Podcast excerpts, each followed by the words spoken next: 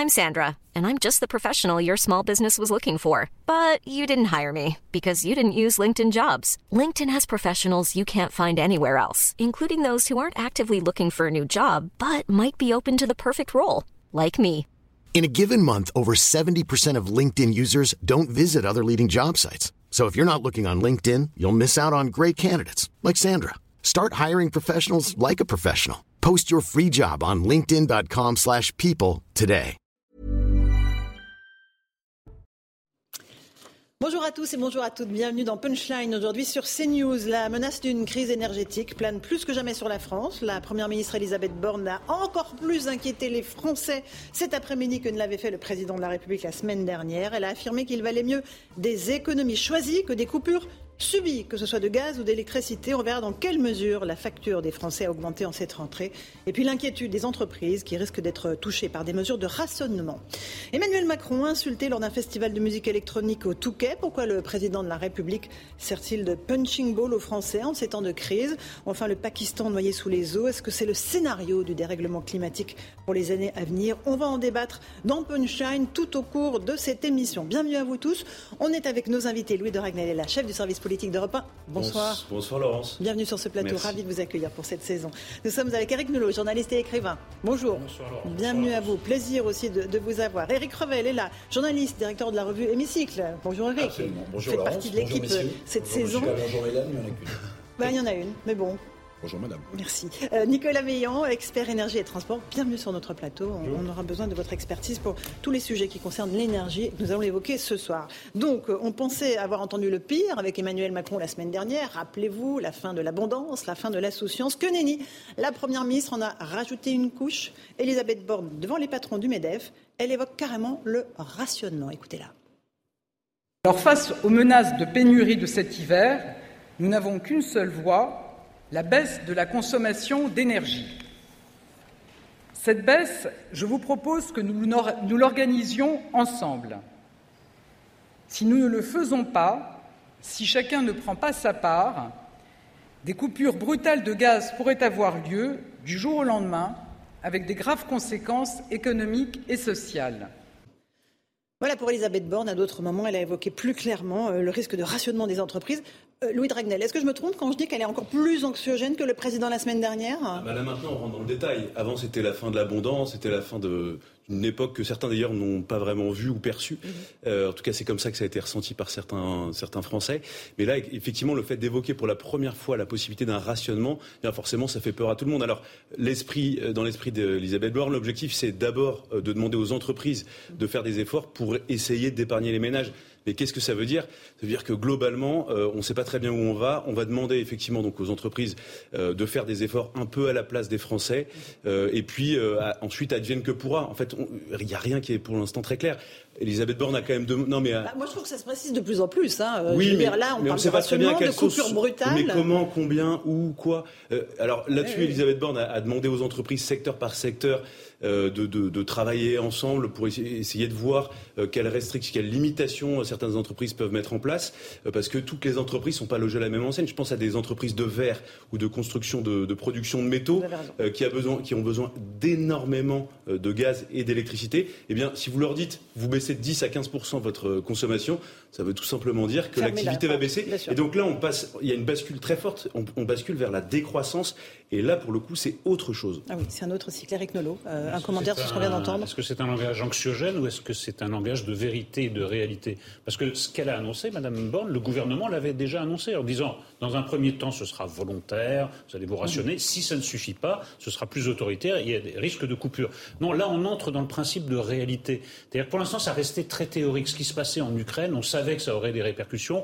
Mais bon, peut-être qu'on allait passer à travers. On a l'habitude de passer à travers tout. Qu'on nous annonce le pire. Au fond, euh, ça se passe pas trop mal. Non, ça a vraiment des conséquences. Nos choix en politique étrangère, nos choix énergétiques vont avoir des conséquences. Là, c'est fini. C'est plus le, c'est plus le bavardage. C'est plus l'analyse comme ça, un peu Mhm. éthérée, un peu évanescente. On rentre dans le dur. Éric Revel, euh, un mot. Et après, on aura l'expert. Éric Nolot, parce qu'en réalité. Euh, la situation dans laquelle on est plongé aujourd'hui, elle est due en partie, mais en partie seulement, euh, à la guerre en Ukraine. En partie seulement. Parce que souvenez-vous qu'au début de son premier mandat, Emmanuel Macron a fait le choix de désinvestir le nucléaire, en montrant le nucléaire euh, du, bout du doigt, en disant, Évidemment. en cédant peut-être à la pression écolo, en disant, mais on a un souci avec le nucléaire. Résultat aujourd'hui, pour des problèmes de sécurité, de, de corrosion, on le sait, on a 32 euh, réacteurs qui sont à l'arrêt sur 56. Ça veut dire que ce qui faisait notre force, notre indépendance, notre souveraineté énergétique et donc industrielle, l'énergie nucléaire, eh ben, ça a été mis de côté. Donc, il y a quand même une part de responsabilité dans ce gouvernement. Et puis, j'ajoute, pour prolonger ce que disait Eric, c'est que la guerre en Ukraine, vous vous souvenez ce qu'avait dit notre brillant ministre des Finances, euh, Bruno Le Maire? Que les sanctions européennes allaient mettre à genoux l'économie russe. Mm-hmm. Bah, écoutez, avec ce qui est en train de se passer et de ce qui est en train de nous prédire la Première ministre et le Président de la République, c'est plutôt la nôtre qui est à genoux. Alors c'est la vraie question. En combien de temps les opinions publiques euh, vont-elles accepter ces sacrifices?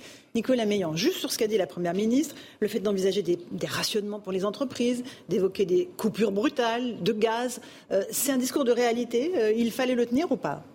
Ben, C'est un discours de réalité parce que quand vous décidez de vous passer du gaz, russe. du gaz russe, qui représente la moitié de vos approvisionnements, mais que vous n'avez pas anticipé, donc vous n'avez pas regardé s'il y avait une alternative avant. Ben, le jour où ça s'arrête, en fait, il n'y a pas d'alternative. Il n'y a pas de plan B. Il n'y a pas de plan B. Enfin, il y en aura, Donc le plan B, c'est pas de gaz. Donc elle prépare les esprits à ça. Alors je rappelle quand même pour la petite anecdote que pour le troisième mois consécutif, euh, récemment, on est quand même le plus grand importateur mondial de gaz de schiste. Hein. Euh, je vous rappelle, le gaz de schiste, c'est ce qui est interdit chez nous à l'exploration Parce qu'il y a une fracturation des sols, évidemment, qui est c'est assez, assez polluant. À polémique. Donc ça, c'est... Mais bon, le deux poids, deux mesures, c'est quelque chose qu'on, sait faire euh, assez bien. Euh, on n'a pas d'alternative. On a des concurrents, des gens qui sont la Chine, qui sont la Corée du Sud, qui sont le Japon. Eux aussi, ils veulent ce gaz. Mhm. et donc, aujourd'hui, si vous voulez, la bonne nouvelle pour Elisabeth Borne, c'est que quand le prix du gaz est multiplié par 20, ça va pas être difficile de convaincre les industriels. Ils vont simplement fermer l'entreprise et la délocaliser aux États-Unis où ça coûte dix fois moins cher. Donc la réalité aujourd'hui, c'est qu'en fait, l'Europe va connaître une vague de désindustrialisation sans précédent parce que le gaz, c'est l'énergie de l'industrie. Vous nous dites qu'on n'a pas du tout anticipé euh, ce qui allait se passer euh, avec les, sanctions russes. C'est ce que vous nous dites ce soir. Ben oui, quand on a mis en place les sanctions russes et nos gouvernants n'ont pas anticipé ça. Bah oui, puisque leur objectif c'était de mettre à genoux l'économie euh, russe euh, pour arrêter la guerre, et qu'en fait la Russie n'a jamais gagné autant d'argent.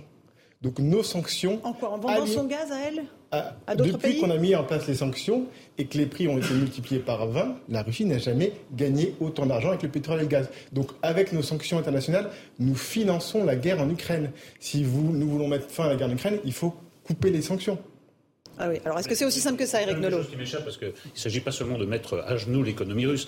D'un point de vue moral, on ne peut quand même pas abonder les caisses de la Russie pour son effort de guerre en, Ukraine. Alors après, effectivement, il faut poser la question à l'ensemble des Français. Est-ce que vous acceptez que ces positions euh, de, en politique étrangère aient ce genre de répercussions? Est-ce que vous pensez que ça vaut la peine? Est-ce que vous êtes d'accord avec cette analyse morale Mais ce n'est pas seulement euh, de, de, vouloir punir la Russie, c'est que moralement, et moi c'est mon point de vue en tout cas, on ne peut pas abonder en devises étrangères la Russie pour qu'elle puisse envoyer encore plus d'hommes et encore plus d'armes en, Ukraine. Non, mais il y a quelque chose, qui ne va pas. On ne peut pas et on est d'accord avec vous. Mais malheureusement, c'est ce qu'ils n'ont pas anticipé, c'est que c'est concrètement ce qu'on fait. les, Français non plus. Louis Il y, a quelque chose qui, ça me fait pas sourire parce que c'est tragique, mais les Français étaient tous massivement favorables à ce qu'il y ait des sanctions extrêmement dures contre la Russie. Non, mais dans toutes les enquêtes d'opinion, il y avait quand même ce souhait des Français. Et puis, euh, on est euh, six mois plus tard et on se rend compte bah, finalement qu'il va falloir mettre un pull de plus en hiver, euh, qu'on va avoir des difficultés peut-être à se chauffer parce que pour l'instant on n'y est pas encore. Et, du coup, en fait, il faut quand même se souvenir, et c'est ce que vous évoquiez à l'instant. alors en partie, mais ce ce qu'on est en train de vivre ce sont les conséquences de décisions politiques que nous, Français, avons prises, et nous, Européens, de manière plus large. Gouvernement. les Français n'ont pas été consultés là-dessus. Mais, hein. les Français, le Parlement n'a pas été consulté. Hein. Je suis d'accord avec vous, Laurence. Le Parlement n'a pas été consulté, mais les Français, moi je me souviens des enquêtes d'opinion il y a six mois, souhaitaient globalement, euh, peut-être sans trop euh, mesurer mmh. les conséquences que ça allait avoir, mais souhaitaient que la Russie soit sanctionnée et sanctionnée durement. Alors aujourd'hui, un petit distinguo. Du coup, je termine simplement une chose, c'est qu'on n'est pas les seuls concernés. Je vois par exemple l'Allemagne euh, a déjà mis en place des campagnes de restriction, et puis euh, il y a une réunion d'urgence qui se tiendra la semaine prochaine euh, à l'initiative du, de, de l'Union européenne, justement pour essayer d'avoir une politique un peu harmonisée avec un objectif. Et là, pour le coup, ça va, c'est beaucoup plus précis que ce que dit Elisabeth Borne. Le, la Commission européenne demande à ce que tous les pays de l'Union européenne baissent de 15% leur consommation d'énergie. Alors, est-ce que la France respectera euh, cette demande de l'Union européenne? On le verra. Toujours est-il bah, que... On ne pourra pas faire autrement, Louis. Bah euh, non, c'est déjà franchi de, de, nombreuses reprises. Euh, non, non, mais il faut qu'on essaye d'être considéré. Et, et un tout petit mot, parce qu'elle rappelle qu'il sera 17 heures. Ah, Louis, c'est le grand spécialiste. Alors, mais non, mais vous avez déjà dit plein de choses, c'est pour ça. Louis, il est formidable. Mais non, mais c'est... Non, mais j'adore, parce que justement, vous avez des développements en plusieurs points, et c'est ça qui est intéressant. Vous êtes sympa. Non, non, je vous assure que c'est intéressant. Non, mais du coup, donc il y aura quelque chose au niveau européen, et là, on verra s'il y a un consensus de l'Union européenne. Et s'agissant des anticipations, alors tout n'a pas été anticipé, parce qu'effectivement, les analyses qui étaient faites notamment par la diplomatie française, c'était que la Russie allait être à genoux. Et de fait, c'est pour le moment, c'est absolument pas ce qui s'est produit. Mais ce qu'on constate quand même, c'est que les gouvernants ont rempli les stocks euh, de gaz. Euh, je pense à la France, on est à 90% de remplissage avec un objectif euh, d'atteindre les 100% de stock de, de, nos capacités qui soient remplis en novembre. Oui, d'accord, mais aujourd'hui, le gaz est quand même beaucoup plus dur à trouver et on y parvient. Il y a d'autres pays, la Lettonie par exemple, ou l'Estonie, qui sont dans une situation beaucoup plus compliquée, avec un, un taux de remplissage des stocks de 50% alors, même si nous, on, réussit à atteindre les 100%, ça ne nous fera pas passer l'hiver pour autant. Hein. On aura besoin de gaz supplémentaire, mais il y a eu quand même une petite anticipation. On ne découvre pas tout ça, là, aujourd'hui, maintenant. On, y parvient un avec, euh, un, prix du gaz qui va fois plus cher et qui est en train de mettre à genoux l'économie. Mais on y parvient. Alors, allez-y. Il y a juste un petit distinguo qu'il faut opérer. Il y a deux discours chez Elisabeth Borne que j'ai bien identifiés. Il y a le discours en direction des entreprises qu'elle a tenu au BDF mhm. euh, tout à l'heure. Euh, rationnez-vous parce que sinon euh, la grande faux réductrice va passer. Et puis il y a le discours qu'on tient aux particuliers, aux particuliers que nous sommes, vous et moi. Et il est différent. Parce que le discours qu'on tient aux particuliers quand on lit Madame Borne, c'est dormez tranquille, votre facture n'explosera pas, et on va vous refaire le coup de l'argent magique. Alors ça, ça me, ça me fascine et ça me frappe. Bah oui. Ah, l'argent magique, non, Eric. Si, je n'ai pas entendu ça. Ah, ah ben, non, je l'ai pas entendu. mais ça s'appelle le, c'est le bouclier tarifaire. Ah, non, pas le mot. Le bouclier tarifaire, le bouclier tarifaire, c'est de l'argent magique. Donc en fait, on continue à nous prendre, pardonnez-moi, pour des jambons. Oui. Pourquoi? Parce qu'en réalité, personne ne le dit, ça intéresse personne et c'est un peu rigide et austère de le dire. Mais quand vous avez 2 900 milliards d'euros de dette, quand vous avez des taux d'intérêt qui remontent avec un service de la dette qui explose, l'argent magique qui n'existe déjà pas, eh bien, on fait croire aux particuliers que sa note ne va pas exploser parce que le gouvernement va trouver de nouveau de l'argent dans les poches des uns et des autres. Le sujet, c'est on essaie d'endormir les Français en leur en leur disons pas la. L'un n'est toujours pas l'autre. Ah ben si, ah oui. non, non, non, c'est anxiogène ou on, on, endort les Français. quand, vous êtes, voilà. quand, vous êtes, trop anxiogène, vous finissez par endormir totalement les gens. C'est-à-dire qu'il n'y a plus de capacité de réaction. Hein. Non, mais ça, c'est. ça, j'ai pas compris. Alors, mais bon, c'est pas grave. C'est pas grave. un tout petit mot de Nicolas Meillan, parce que là, euh, on va clairement vers des coupures d'électricité et de gaz cet hiver ou pas? Parce que là, on a déjà un maire de l'Oise, un petit maire de l'Oise, une petite commune, 13 euh, 000 habitants, qui dit qu'il ne va plus payer ses factures d'électricité au vu du prix de l'électricité. Donc là, ça va se multiplier. On ira en Grande-Bretagne tout à l'heure où ils font grève et, manif pour ça. Non, c'est ça le véritable problème, c'est que les particuliers, nous, on est protégés. On est protégés par l'argent magique avec des tarifs régulés. Mhm. Et c'est pour ça qu'on a une hausse contenue. Alors il vaut mieux être au tarif EDF bleu qui est le tarif réglementé que chez un, fournisseur comme Mint Energy qui a déjà fait x2, x3 sur le prix. C'est-à-dire que d'ailleurs, c'est vrai que les fournisseurs d'énergie alternatifs renvoient tous sur EDF parce qu'ils ont un tarif régulé Alors, ces fournisseurs qui étaient censés investir dans la production d'énergie, finalement, sont des producteurs de factures. Hein. De factures. Qui ne produisent aucune électricité. Euh, ils l'achètent à 42 euros et ils la revendent à 600, 700. Ou la revendent aussi aux consommateurs. Donc, d'ailleurs, il y a une enquête qui va peut-être être faite sur la Creux, puisqu'il pourrait y avoir une activité de revente de gros qui, finalement EDF pourrait racheter l'électricité qu'il a vendue à 42 euros, à 1000 euros, euh, et finalement c'est nous qui payons tous, ce qui serait un problème. Euh, mais le particulier n'est pas le problème. Enfin, pas, pour l'instant. Le problème, c'est les entreprises, les collectivités qui, elles, n'ont pas ces tarifs euh, réglementés et qui, elles, vont payer plein pot. Alors souvent, ils ont un contrat sur deux ou trois ans avec un tarif fixé, mais le jour où le contrat s'arrête et qu'ils renégocient, là, ils se prennent la hausse euh, en pleine tête. Et donc c'est ça qui, au-delà des coupures, c'est les gens qui ne pourront plus payer euh, cette électricité. Est-ce que c'est une situation qui a appelé à durer longtemps? C'est ça qu'il faut expliquer aux gens. Est-ce que c'est un sale moment à passer et après on va trouver des solutions, ou est-ce que c'est vraiment quelque chose qui va durer pendant des années? Parce que là, on est un peu dans, on est un peu dans l'obscurité. Bonne nouvelle, une bonne nouvelle aujourd'hui, c'est pas tous les jours, euh, c'est qu'en fait le problème aujourd'hui sur l'électricité, c'est que le mécanisme européen indexe le prix de l'électricité sur la dernière centrale appelée. Cette centrale, c'est une centrale qui fonctionne au gaz de M. Poutine.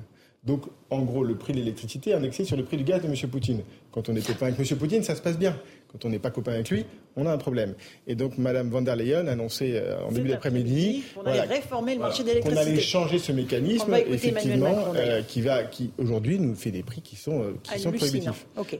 Alors, je ne sais pas si on a Emmanuel Macron, parce que justement, lui aussi, il rencontrait le Premier ministre polonais cet après-midi à l'Élysée, et il a évoqué euh, cette question de la réforme structurelle du marché de l'électricité. Il y a de nombreux hommes politiques, notamment de droite, qui demandent qu'on sorte de ce marché de l'électricité. Est-ce qu'on a le président de la République? Si on l'a, on l'écoute. Nous avons décidé d'agir avec ambition pour notre souveraineté énergétique. Et Pologne et France se sont battus depuis plusieurs mois pour renforcer cette souveraineté énergétique et pour réformer en profondeur le marché de l'électricité. Je souhaite que nous puissions aller au bout de cette dynamique et euh, véritablement avoir un marché de l'électricité qui soit protégé des éléments de spéculation et dont la formation du prix soit rénovée, car nos pays aujourd'hui sont victimes d'une formule de prix, d'hypothèses de base de fonctionnement de marché qui ne correspondent plus à la réalité. Et euh, je souhaite que nous puissions très vite avancer. Nous avions demandé euh, déjà il y a plusieurs mois de le faire. Les prochaines semaines seront critiques à cet égard. Euh, Louis Dragnel, on a l'impression que tout le monde se réveille là en disant tiens le marché de l'électricité c'est pas génial. On l'a entendu pendant toute la campagne présidentielle. Tiens notre souveraineté énergétique au fait on l'a laissé sur le, bord du chemin. Tout le monde se réveille là? Il est temps en fait. Ah bah bien sûr. Et alors euh, c'est pas faute d'avoir alerté. Il y a beaucoup de gens qui ont alerté pendant de nombreuses années, à la fois sur la situation d'EDF, euh, qu'il n'y avait aucun pilotage politique de cette entreprise publique, euh, et puis là effectivement. Sur en Europe aussi, beaucoup de gens absolument, absolument. et puis là, alors on, est aussi face à, à une utopie, c'est-à-dire que se dire que les pays de l'Union européenne vont mettre en commun leur énergie, leur, stock d'énergie, et ensuite proposer un tarif unique. Je pousse l'utopie à l'extrême de, pour tous les citoyens, tous les habitants de l'Union européenne, c'est pour l'instant c'est une énorme blague. Mm. Et d'ailleurs, euh, un détail qui n'en est pas un, euh, lors de son déplacement en Algérie, Emmanuel Macron a, négocié en bilatéral avec les Algériens, entre l'Algérie et la France, le fait que l'Algérie augmente ses livraisons de gaz de 50 en direction de la France. Si Emmanuel Macron, après son virage euh, pro-nucléaire, euh, qui était un peu tardif, je suis d'accord avec vous, a décidé par exemple d'expérimenter la construction de mini-centrales nucléaires, l'énergie, elle sera d'abord et avant tout destinée aux Français mhm. pour permettre à la fois la, éviter la rupture de capacité et aussi permettre d'avoir des prix qui sont accessibles. Mhm. Et, donc chaque pays va fonctionner, va essayer de faire avec ses moyens. et... Son virage était tardif. Je dis simplement qu'on attend d'un chez moi qu'il ait un cap. Qu'il ait un cap, si vous voulez. Ah il, a, tardé pendant 4 ans. Enfin, il n'y avait pas de cap énergétique. Bien sûr. Euh, quand il dit c'est la fin des, des, abondances, euh, pourquoi ne s'est-il pas posé la question pour Fessenheim, par exemple Plus tôt, mais et là tout le monde pleurniche parce qu'on ne peut plus la ouvrir. Mais moi, c'est ça qui me frappe, c'est le manque de, stratégie, le manque de cap, de vision. Mais parce qu'aussi tous ces débats-là étaient quand même euh, largement saturé, parfois pollué euh, par des débats idéologiques euh, où on avait l'impression que euh, on pouvait comme ça discuter du nucléaire comme si c'était simplement une histoire de conviction politique, alors que c'était des sujets de défense stratégique mmh. de notre mmh. souveraineté. Et, là, c'est vrai que du coup, il y a beaucoup de gens, je pense, qui, qui, qui vont relire leurs déclarations passées, plutôt qui réalisent. Nous, on aimerait entendre les gens d'écologie. Absolument, et qui réalisent à quel point, à quel point, à la fois, c'est un enjeu stratégique et qui a une conséquence dans la vie des gens. Eric Nolot et ensuite Nicolas Meillan. Eric Nolot réveil, ça vaut pour toutes les crises que nous avons euh, traversées. Les gilets jaunes, ah tiens, il y a de la misère en France, on s'en était pas avisé, on faisait comme si ça n'existe pas. Crise du Covid, ah tiens, il y a une crise de l'hôpital euh, en France, on faisait... voilà, c'est un peu une logique de somnambule. Et euh, quand on réveille un somnambule, on sait très bien que c'est dangereux pour, pour lui et, pour l'entourage. Et malheureusement, voilà, c'est une, une manière de ne pas vouloir mettre les problèmes sous le tapis et d'attendre que vraiment il y ait une crise aiguë pour s'en aviser. Et là, le réveil est très très brutal dans le domaine énergétique. Nicolas Meillan, sortir de ce faire une réforme de ce système du marché de l'électricité en Europe, c'est un serpent de mer. On peut le faire rapidement ou pas Ou est-ce que c'est une utopie, comme le disait Louis Dragnel Alors, je vous ai donné une bonne nouvelle tout à l'heure. Euh, maintenant, je vais passer aux mauvaises. Euh, j'ai été conseiller scientifique pour France Stratégie pendant 4 ans. Euh, on a publié il y a un an et demi une étude sur le risque d'approvisionnement en électricité en Europe. Pourquoi? Parce qu'en fait, l'Europe, si vous voulez, elle s'est fondée sur quelque chose qui s'appelle l'énergie. Communauté européenne du charbon et de l'acier, la CK. Euh, c'est quelque chose qui est profondément européen. L'électricité, c'est quelque chose qui circule d'un pays à l'autre. Donc c'est pour ça qu'on ne pourra pas réserver les petits réacteurs pour nous, parce que c'est en fait, ça circule euh, entre tous les pays. Euh, et nucléaire qui, vont être construits, hein, Et ce qui s'est passé depuis 20 ans, si vous voulez, c'est que tous les pays, dans leur coin, ont décidé, moi je ferme une centrale nucléaire, moi je ferme une centrale au charbon, moi je ferme une centrale à gaz, sans se concerter. Et ils se sont dit, ben, moi de toute façon, si un jour il y a un problème, je ferai appel aux voisins. Sauf qu'ils l'ont tous fait en même temps. Et donc, ils vont tous faire appel aux voisins en même temps. Et ça donne quoi cette situation? Ça donne que la Norvège, qui est le plus grand fournisseur de certificats d'électricité verte en Europe et qui permet au Danemark d'avoir beaucoup d'éoliens, a dit récemment Moi, je vais peut-être restreindre mes exportations. Et donc, on va vraisemblablement se trouver, et c'est ce rapport France Stratégique qui a là-dessus. C'est notre principal fournisseur à la Norvège. Hein, de De gaz. Euh, en Europe, oui, en mhm. plus. gaz et mhm. pétrole, d'ailleurs. Mhm. Euh, mais euh, en Europe. et donc, on risque de se... Ce rapport alerte sur une situation de blackout à moyen terme, de toute façon. Parce que nous, typiquement en France, nous sommes des rentiers de l'énergie nucléaire. Le mot est lâché, oui. Blackout, bien sûr, au niveau européen. On ne parle pas juste de Paris, une coupure dans le 15e arrondissement. On parle de l'Europe. On parle de l'Europe. Dans le noir. Bien sûr. Sans chauffage, sans électricité ah, le chauffage, vous peut-être avec du gaz. Si vous avez le gaz de schiste américain ou le gaz de schiste algérien, je ne sais pas. Vous voudrait dire qu'il n'y a plus rien. Non, mais on, serait dans des situations de restriction, j'imagine. Laissez-le terminer. juste terminer son raisonnement. Je vous pose une question justement. Laissez-le terminer son raisonnement. C'est la définition de blackout. Le blackout, euh, ça se remet en marche, je vous rassure. Ça ne dure pas pendant des jours. Euh, mais c'est une c'est une coupure de courant comme on en est déjà connu hein, en 2009. C'est des choses qui arrivent. On a des réactions en chaîne. On est tous interconnectés. Et donc, quand euh, vous savez, l'électricité, c'est une énergie qu'on ne peut pas stocker.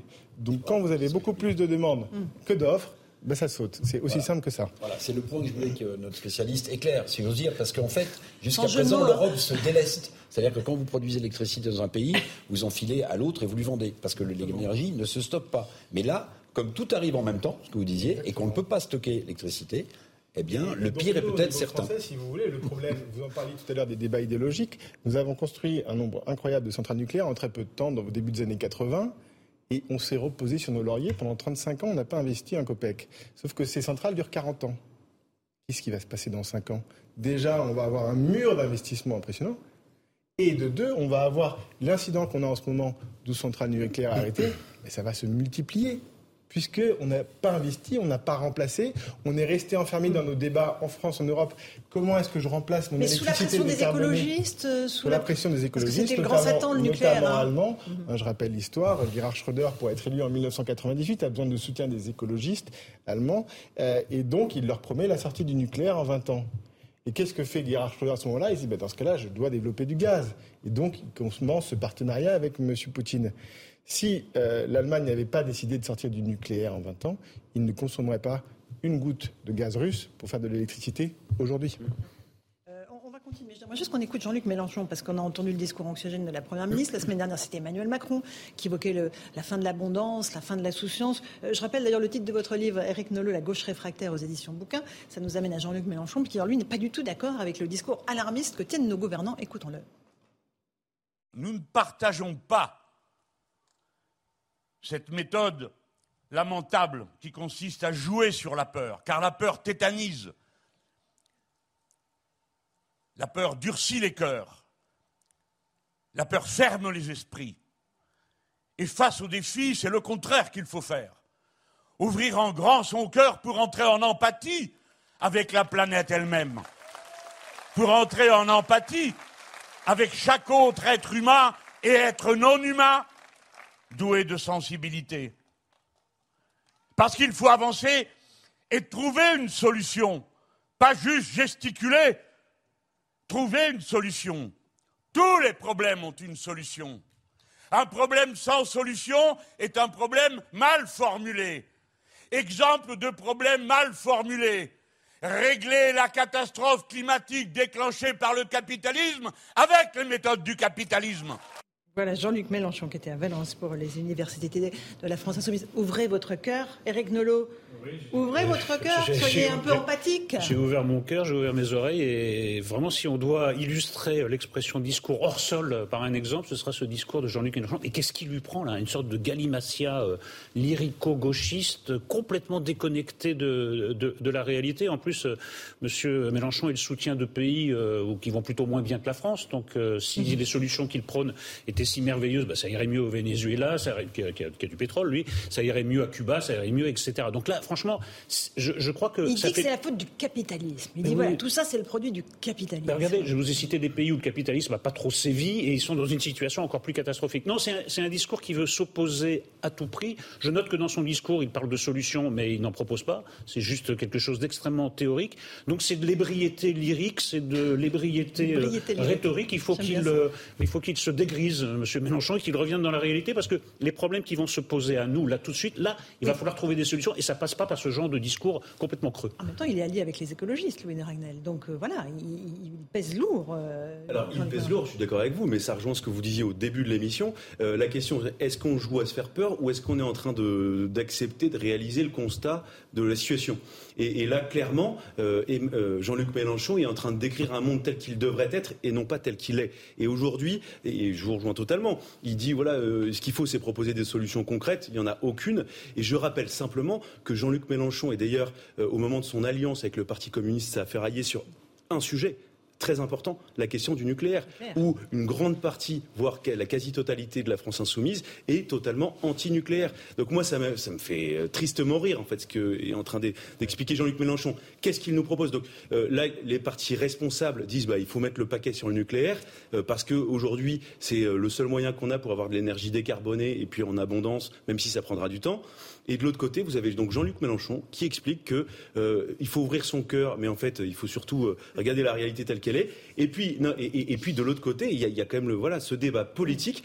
Euh, on a envie de demander à Jean-Luc Mélenchon qu'avez-vous voté, Monsieur Mélenchon, pour que nous ne soyons pas dans cette situation-là? Et clairement, tout le parcours idéologique de cette gauche-là a conduit est à anti-nucléaire. est anti-nucléaire et a conduit à la situation dans laquelle nous sommes en matière d'électricité. Je vais faire l'effort d'essayer de décrypter la pensée mélenchonienne. Ah, oui, je vais faire l'effort parce que. je vais faire l'effort.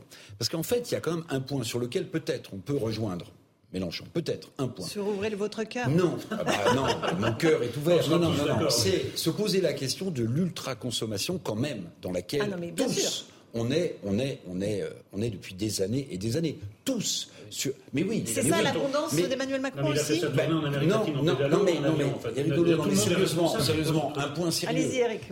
je pense quand même. je ne sais pas si c'est le le capitalisme qui a, qui a, voulu ça, ou si dans des systèmes euh, soviétiques, à la grande époque de la nomenclatura, on, vivait sans doute de la même manière, mais il faut reconnaître quand même une chose, c'est que nos sociétés sont projetées dans une ultra-consommation toujours plus forte, toujours plus consommatrice euh, d'énergie, de ceci, de cela, et que tout ça pourrait nous quand même nous faire poser la question de la direction dans laquelle on va. Ben oui. Ah ben le blackout, ça va nous réveiller, oui, c'est euh, sûr. Euh, non, non, Eric. Mais qu'est-ce qu'on est prêt, pour, ce, Non, j'essaie de prolonger. J'essaie de prolonger. C'est encore un autre sujet. Non, mais, la, gauche urbaine, Monsieur Mélenchon, est une gauche extrêmement matérialiste qui a toujours euh, prôné l'industrialisation. Donc c'est, ça va pas du tout dans la direction de la décroissance. ce que vous disiez, c'est-à-dire qu'on sait très bien que le, que le PC et la CGT sont pro-nucléaire à fond et qu'il est dans une alliance complètement improbable à la, hybride au sein de, la NUPES entre des gens qui veulent sortir le plus vite possible euh, du nucléaire pour faire du vélo et de l'énergie et ceux qui défendent la filière nucléaire, comme c'est historiquement le cas du Parti communiste français. Nicolas Meillon. Monsieur Mélenchon euh, a l'air très intéressé par un monde 100% énergie renouvelable. Ça, c'est le monde dans lequel nous avons vécu toute l'histoire de l'humanité, jusqu'à il y a 200 ans. Ça s'appelle le Moyen Âge. Donc, c'est intéressant. Ah, l'humanité ne se résume pas au Moyen Âge, mais d'accord. Oui, mais jusqu'au Moyen Âge, sans électricité. on était 100% renouvelable. 100% renouvelable. Euh, et puis après, on a trouvé du pétrole, du gaz et du charbon. Euh, je veux juste donner un chiffre que, a priori, personne ne connaît. Et une analyse de Thierry Brosse. Euh, qui est Qui est professeur à Sciences Po, expert sur l'énergie. et qui a regardé finalement à quoi correspond cet espoir de 15% de réduction. Parce qu'on dit 15% de réduction de gaz. Et on va se dire, je vais mettre un pull en plus, un truc en plus. À quoi ça correspond aujourd'hui avec la baisse de disponibilité du parc nucléaire? Je vais vous donner un chiffre. En 2020, notre consommation d'énergie a baissé de 10%. Quand on était tous enfermés chez soi, quand on avait fermé tous les restaurants, tous les commerces non essentiels, et quand on a arrêté les entreprises. Là, c'est pas 10, c'est 12. Donc, ce qu'on nous propose, c'est d'être confinés chez nous. C'est ça la réalité. de, de, non, de c'est ça la réalité. Comme lorsque nous étions confinés chez nous. On ne propose pas le confinement. On consommait beaucoup. Je, alors, euh, suis pas sûr que ce soit. Aujourd'hui, aujourd'hui, ce que va nous proposer peut-être demain l'Union européenne pour arriver à 15%, ça s'appelle un confinement énergétique. Donc les Français, si en mars vous leur avez dit, est-ce que vous êtes prêts à être confinés chez vous euh, pour mettre des sanctions sur la Russie, ils auraient peut-être répondu différemment au sondage d'opinion. Eux, pour eux, il n'allait rien leur arriver. Je rappelle que les sanctions nous impactent très fortement. Moi, c'est ce que je dis. On est en train si on continue sur cette voie, on va se faire s'effondrer l'Union européenne et la France. À cause des sanctions contre la Russie À cause du coût de l'énergie, d'un prix du gaz multiplié par 20, aucun pays au monde ne peut tenir ce prix du gaz. À cause du prix de l'électricité multiplié par 10, ça ne fonctionne pas. Vous n'avez pas d'économie sans énergie. Ça n'existe pas constat assez clair, effectivement, euh, Louis de Ragnel, assez pessimiste aussi euh, en ce début de. Je suis plutôt optimiste de nature, donc je me dis qu'on va, on va, et on a toujours trouvé des solutions. On va trouver des solutions. Non, et puis euh, là, la, perspective des, des, rationnements, des restrictions se fait par rapport à l'hiver qui vient où les besoins, euh, je ne suis pas un spécialiste, mais manifestement sont plus importants en hiver qu'en été. Euh, et donc, passer l'hiver, peut-être que les cieux seront un peu plus. Euh, parce que je comprends ce que vous avez dit la semaine dernière, 90% de nos stocks de gaz sont remplis. Donc on s'est dit, super, on va bientôt atteindre 100%, on est à l'abri. Pas du tout. On, nous ment donc. On ne nous dit pas la vérité. Ah non, mais 100% des stocks ne nous permettent pas de passer l'hiver. Non, ça, ça, permet d'avoir. Il en faut 300%. Il y a quelque chose que, que les gens En fait, le stock de gaz, il n'est pas pour nous. Ils étaient pour qui? Il est pour les Allemands. C'est les Allemands qui ont besoin du gaz. quand l'Europe fait 15%, on a 100% de gaz. Quand l'Europe fait 15%, c'est pour que les Allemands puissent avoir du gaz pour leur industrie.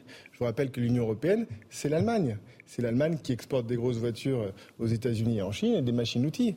Donc le gaz, il n'est pas pour nous, les 90%. Il est pour, il est pour, il est pour que l'Allemagne puisse avoir du gaz. système marche sur la tête. Qui est demandé par euh, l'Union européenne, c'est pas uniquement pour aider l'Allemagne à elle euh, survivre. Non, mais il y a aussi autre chose, c'est que si l'économie allemande s'effondre, l'économie française s'effondre. C'est notre principal partenaire économique. Donc, je ne dis pas qu'il faut, il faut faire des stocks de gaz pour les Allemands. Je dis simplement que l'interdépendance des deux économies françaises et allemandes fait que si l'industrie allemande est à l'arrêt, nous basculons dans une récession extrêmement forte en France. Hein. C'est ça la réalité. L'Espagne a refusé a refusé de faire cette baisse de 15%. L'Espagne s'est déconnectée du système électrique européen avec le Portugal parce qu'elle ne voulait pas payer 1000 euros du mégawattheure et on peut la comprendre. La France pourrait faire de même ou pas, Nicolas Non, malheureusement, puisque l'Espagne et le Portugal ont la chance d'être une île. Euh, et donc, ils ont très peu d'interconnexion. Oui, et l'électrique quand même. Parce que... Ils ont très peu de. Oui, ni électrique, mais ils ont très peu de connexion avec nous. Nous, nous sommes interconnectés avec les Belges, euh, avec les Allemands, avec les Suisses, avec les Italiens, avec les Anglais. Donc aujourd'hui, ce serait euh, tout simplement impossible. Malgré que nous ayons les coûts des productions les plus faibles. Les plus faibles, c'est ça qui est terrible. Un intéressant qui a été cité, c'est celui de M. Schroeder, décidément, parce que entre l'organisation de cette pétodière, plus le fait qu'il est allé euh, travailler pour les. Pour les, voilà, moi je trouve ça formidable comme, comme Non, mais il faudrait un moment. Vous, voyez un complot là-dedans Non, mais il faudrait peut-être s'occuper plus spécifiquement du cas de M. Schroeder, parce que je trouve que là, euh, voilà, parce que là, on est là, c'est la faute de machin, machin, mais c'est incarné, les, décisions sont, incarnées par des gens. Et ce sont les écolos allemands ben qui ont d'ailleurs été financés par Gazprom, qui l'ont envoyé chez Gazprom, parce qu'ils n'avaient pas le choix. Parce qu'ils n'avaient pas le choix. Et d'ailleurs, c'est pour cette raison qu'ils ont reconstruit des centrales à charbon à partir de 2005 pour compenser le nucléaire. Ils n'avaient tout simplement pas le choix. Et c'est lui, effectivement, qui a mis en place ce partenariat avec, avec, avec la Russie pour pouvoir se passer du nucléaire. Donc c'est les écolos qui l'ont envoyé chez Gazprom. Les Français, eux, ont la réalité sous le nez, c'est-à-dire leurs factures, tout ce qu'ils doivent payer à la, fin du mois. Euh, et je disais, un, maire de l'Oise qui menace de plus payer ses factures d'électricité, Louis Dragnel, c'est un mouvement qui peut faire tache d'huile. Il peut y avoir un certain nombre d'élus locaux qui vont dire non, mais nous on ne paye pas. Vous avez vu la facture? Les, établissements euh, comme les mairies, euh, certaines entreprises ne sont pas aidées, hein, n'ont pas le bouclier tarifaire. Donc ils vont dire on ne paye pas. Il peut y avoir un mouvement comme en Grande-Bretagne. Alors effectivement, le mouvement existe en Grande-Bretagne, donc on ira tout pas du tout exclu que ça, ça, se produise chez nous. Cette espèce de phénomène de jacquerie en fait d'un certain nombre d'élus locaux et de maires Écoutez, moi, j'en sais rien. Si des communes sont totalement asphyxiées et ne peuvent plus, euh, en fait, la commune, c'est comme euh, vous dans votre foyer. Si vous pouvez plus, vous pouvez plus. Ensuite, moi, je pense quand même euh, que, et quand on regarde les capacités d'endettement, notamment des communes, les capacités de, de dépenses des communes et des collectivités locales de manière globale, elles ont globalement quand même encore les capacités d'absorber des hausses, même si... Si je crois ce que dit ce maire donc, communiste de Montataire, la facture va passer de 600 000 euros à 2 millions et demi d'euros. Pour la commune. Mais quelle commune peut faire ça il y, a plusieurs possibilités. Soit vous faites de l'endettement, euh, y a, mais vous savez, il y, a, plein de, de coûts de mm. matières premières qui augmentent euh, avec des maires qui sont du coup obligés de suivre et sur plein de sujets qui, que, dont on parle jamais. Et voilà, soit il y a de l'endettement, soit ça se traduit par euh, l'augmentation des impôts locaux. Il n'y a pas mille options possibles puisque on sait que les dotations de l'État, les dotations de l'État aux collectivités locales n'augmenteront pas. Ça, c'est une certitude. C'est quoi qu'il arrive, c'est nous qui payons. Soit on paye tout de suite sur la facture, soit on paye demain dans les impôts. Mais c'est nous qui payons. Donc le fait que le tarif soit gelé, ça ne changera pas au fait qu'on paiera de toute façon un peu différé. Ce sera, ce sera pour nos enfants. Ce sera pour nos enfants. Eric Revel Sur les collectivités locales, attention quand même, parce que pour ceux qui ont un petit peu de mémoire et qui s'intéressent à la chose économique dont je fais partie, la crise des subprimes, vous vous souvenez, en 2008 aux États-Unis, elle a, avec ses fameux produits financiers dérivés, dont pas mal de trésoreries de collectivités locales s'étaient gavées, hein, avec leurs banquiers et leurs réassureurs, ça considérablement amoindri aussi les trésoreries des collectivités locales. Donc, je, ne parle pas de, ce maire dans l'Oise, Laurence Ferrari, mais je voudrais voir globalement dans quel état sont les, trésoreries des collectivités locales, d'autant plus qu'il ne vous a pas échappé que Emmanuel Macron, euh, dans ses relations avec les collectivités locales, a euh, mis en place beaucoup de services qu'il a demandé aux collectivités locales d'assumer, mais en leur retirant euh, les, souvent les impôts, donc les finances qui leur permettaient d'exécuter ce service. Donc je suis un peu, un peu, un peu plus euh, circonspect. Et puis juste un petit point pour. Et ce sera le dernier avant la pause. Dernier, euh, je discutais avec un assureur ce matin, DG d'une grosse compagnie d'assurance. On a parlé de beaucoup de, beaucoup de sécheresse, on a parlé beaucoup d'inondations. Ils vont augmenter leur prix, j'imagine, ah, les assureurs. les primes d'habitation pour les particuliers, allez, on va, on va être sympa, on va dire d'ici 2030, 2040, hein, on va repousser un peu plus me, disait ce DG, risque d'être multiplié par deux, par trois, voire par quatre. Là, je vous parle de primes d'habitation pour assurer votre maison, si elle se trouve dans une zone sécheresse, dans une zone inondation. Parce que l'assureur, il liste tous ces... ne s'assureront plus. Donc, les gens ne s'assureront plus, et c'est pas qu'ils ne voudront pas payer en réalité. C'est comme pour la facture électrique, c'est qu'ils ne pourront plus. Allez, on fait une petite pause. On poursuit ce débat passionnant sur l'énergie. On verra concrètement pour les Français ce que ça représente, ces factures-là qui vont augmenter et qui augmentent. Et on ira aussi en Angleterre, où il y a un mouvement qui s'appelle Don't Pay, ne payons pas, ne payons pas nos factures d'électricité. On va voir si ça peut en France. A tout de suite dans Punchline sur CNews. 17h30 si vous nous rejoignez à l'instant en direct dans Punchline sur CNews. Dans un instant, nos débats de Punchline. Mais tout de suite, c'est le rappel des titres de l'actualité avec Isabelle Piboulot.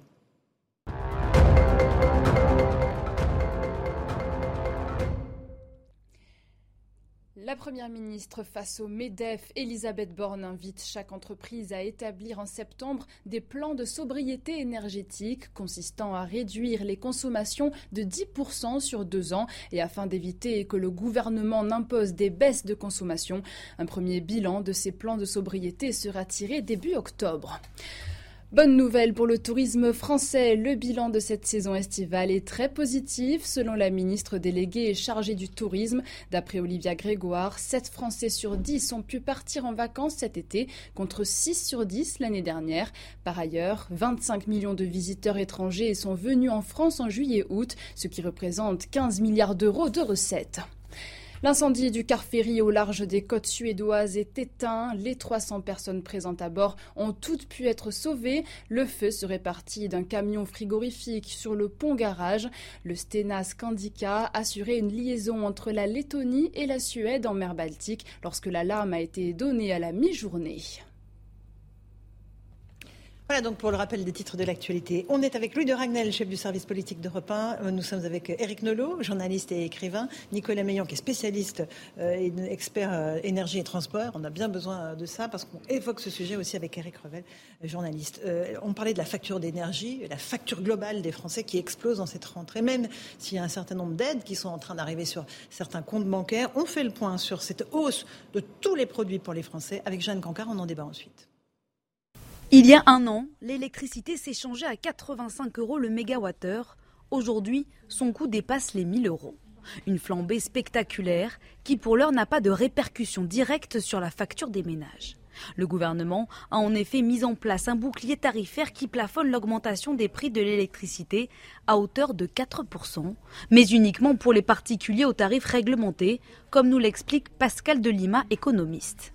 À partir du 31 décembre, il n'y aura plus de bouclier tarifaire, donc, euh, et les hausses prévisibles hein, de l'électricité sont de 10 à 20% donc tout le monde va, va payer plein pot finalement. Et là, effectivement, euh, je pense qu'à ce moment-là, en un troisième temps, on aura les mesures, de nouvelles mesures du gouvernement Côté alimentation, la facture à la caisse est de plus en plus salée.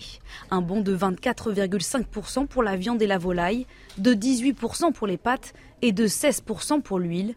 Les produits vendus en grande surface sont touchés de plein fouet par l'inflation qui atteint autour de 7% dans les rayons au mois d'août sur un an et qui pourrait même grimper jusqu'à 10% d'ici la fin de l'année.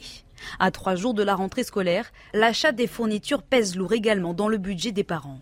La hausse la plus forte concerne les calculatrices, plus 8% sur un an. Les prix de la papeterie subissent eux aussi une hausse de 6,3%. Inquiétude des parents aussi sur les prix de la cantine, qui pourraient augmenter entre 5 et 10% cette année. Voilà pour les explications de Jeanne Cancard. On, va parler dans un instant de la question purement euh, énergétique et, technique. Euh, juste avec vous, de Ragnel, on avait entendu parler d'une rentrée sociale apaisée, le gouvernement euh, voulait des bonnes nouvelles. Là, en fait, ils nous font le scénario inverse. Là, quand on voit ce qui va s'accumuler pour les Français entre la hausse de l'énergie, hausse de l'alimentation, hausse des fournitures scolaires, des cantines scolaires, comment vont faire les Français en fait? Ce qui est vrai, c'est qu'on a du mal à trouver les bonnes nouvelles en ce moment. On les cherche, c'est assez, assez compliqué. Écoutez, de toute façon, chaque année, on nous prévoit euh, une rentrée sociale euh, épouvantable à l'automne, surtout euh, à une période post-élection présidentielle.